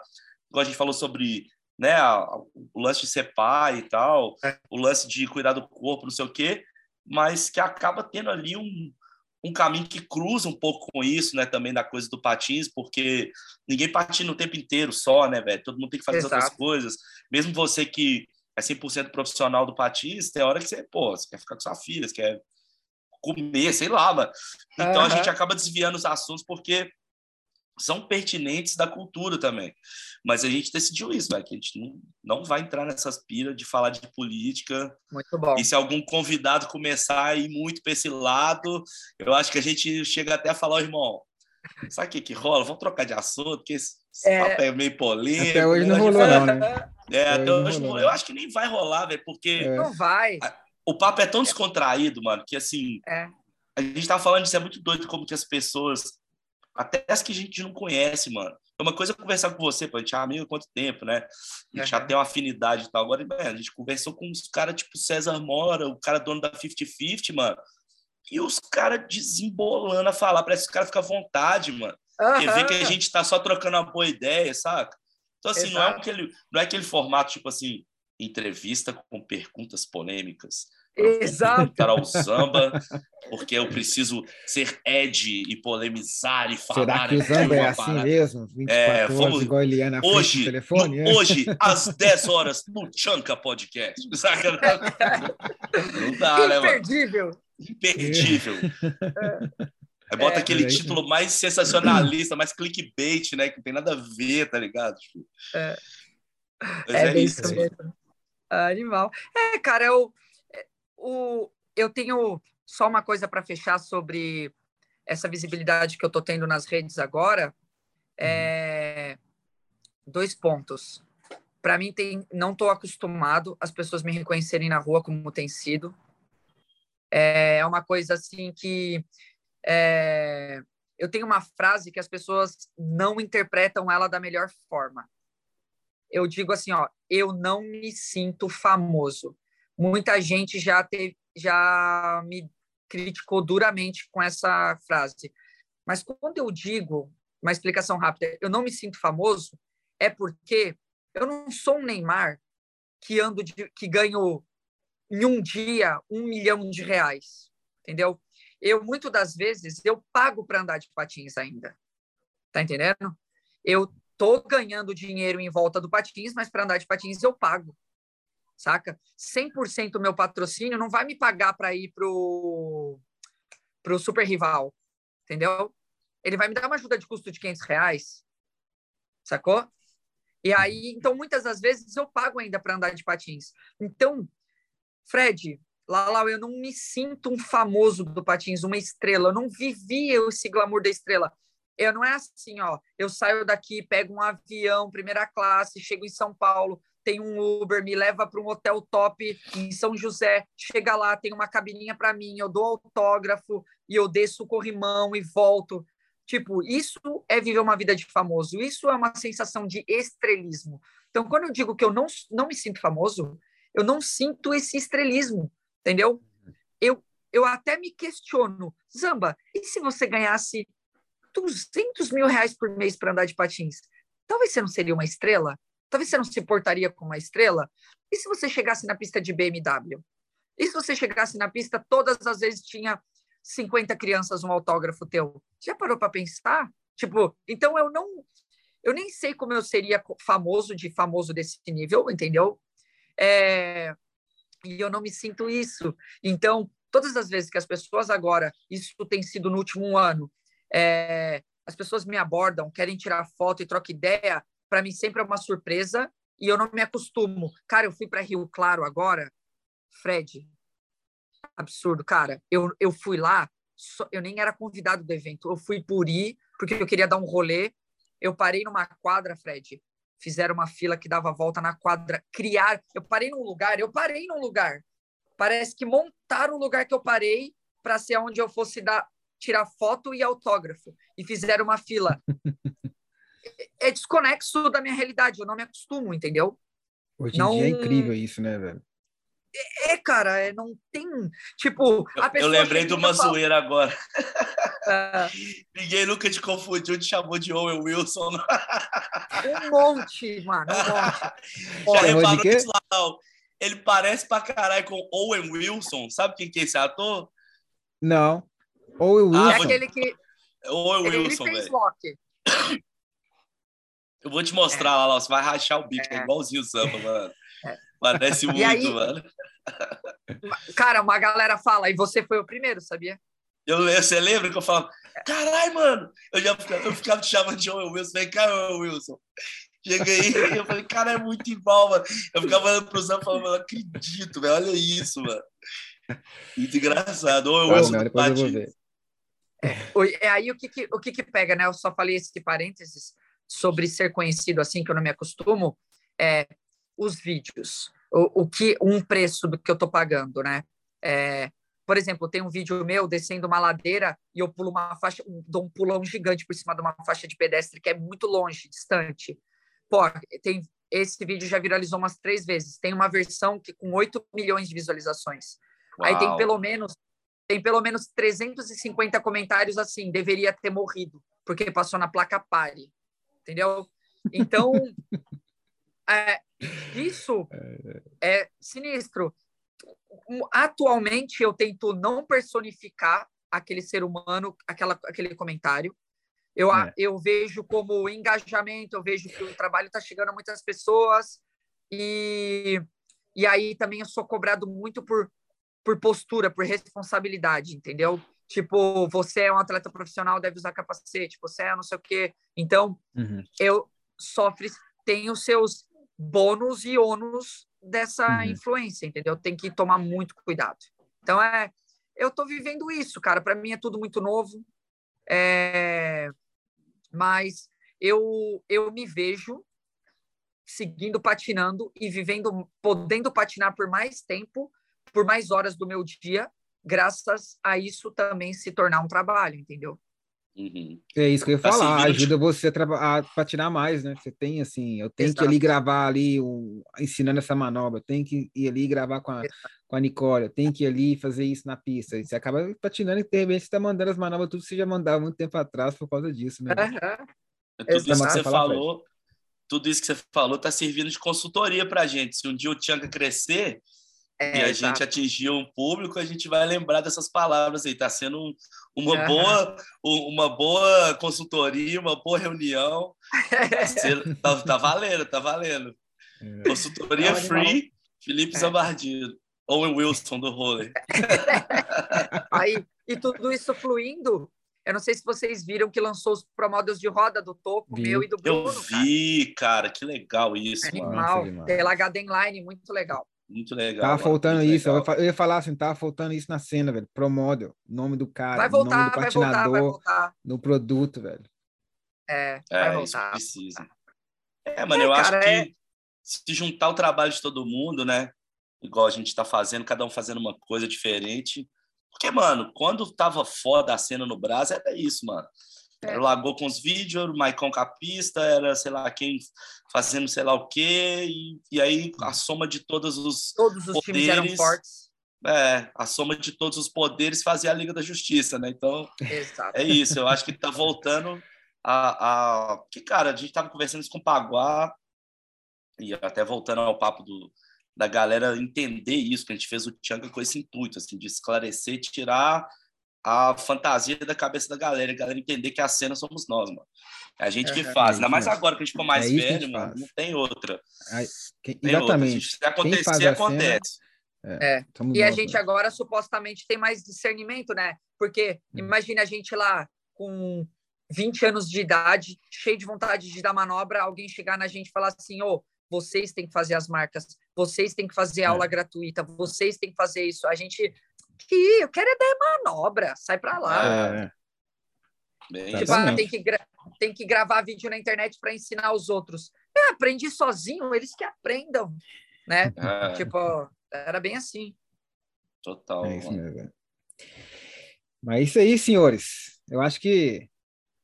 Bom, eu acho que não tá bom, não. Para mim, eu ficava o resto do dia, o resto é. da noite. Não, tem que ser mais... Todo mundo Cara, tem coisa para poder é fazer a gente deixou de falar um milhão de assuntos. Dá um dia, depois, que, depois do episódio 100 de vocês, a gente faz um lado B.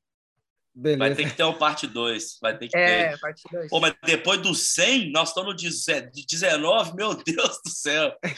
Vai levar Passa 78 rápido. anos. É, tô brincando, Vai não, realmente.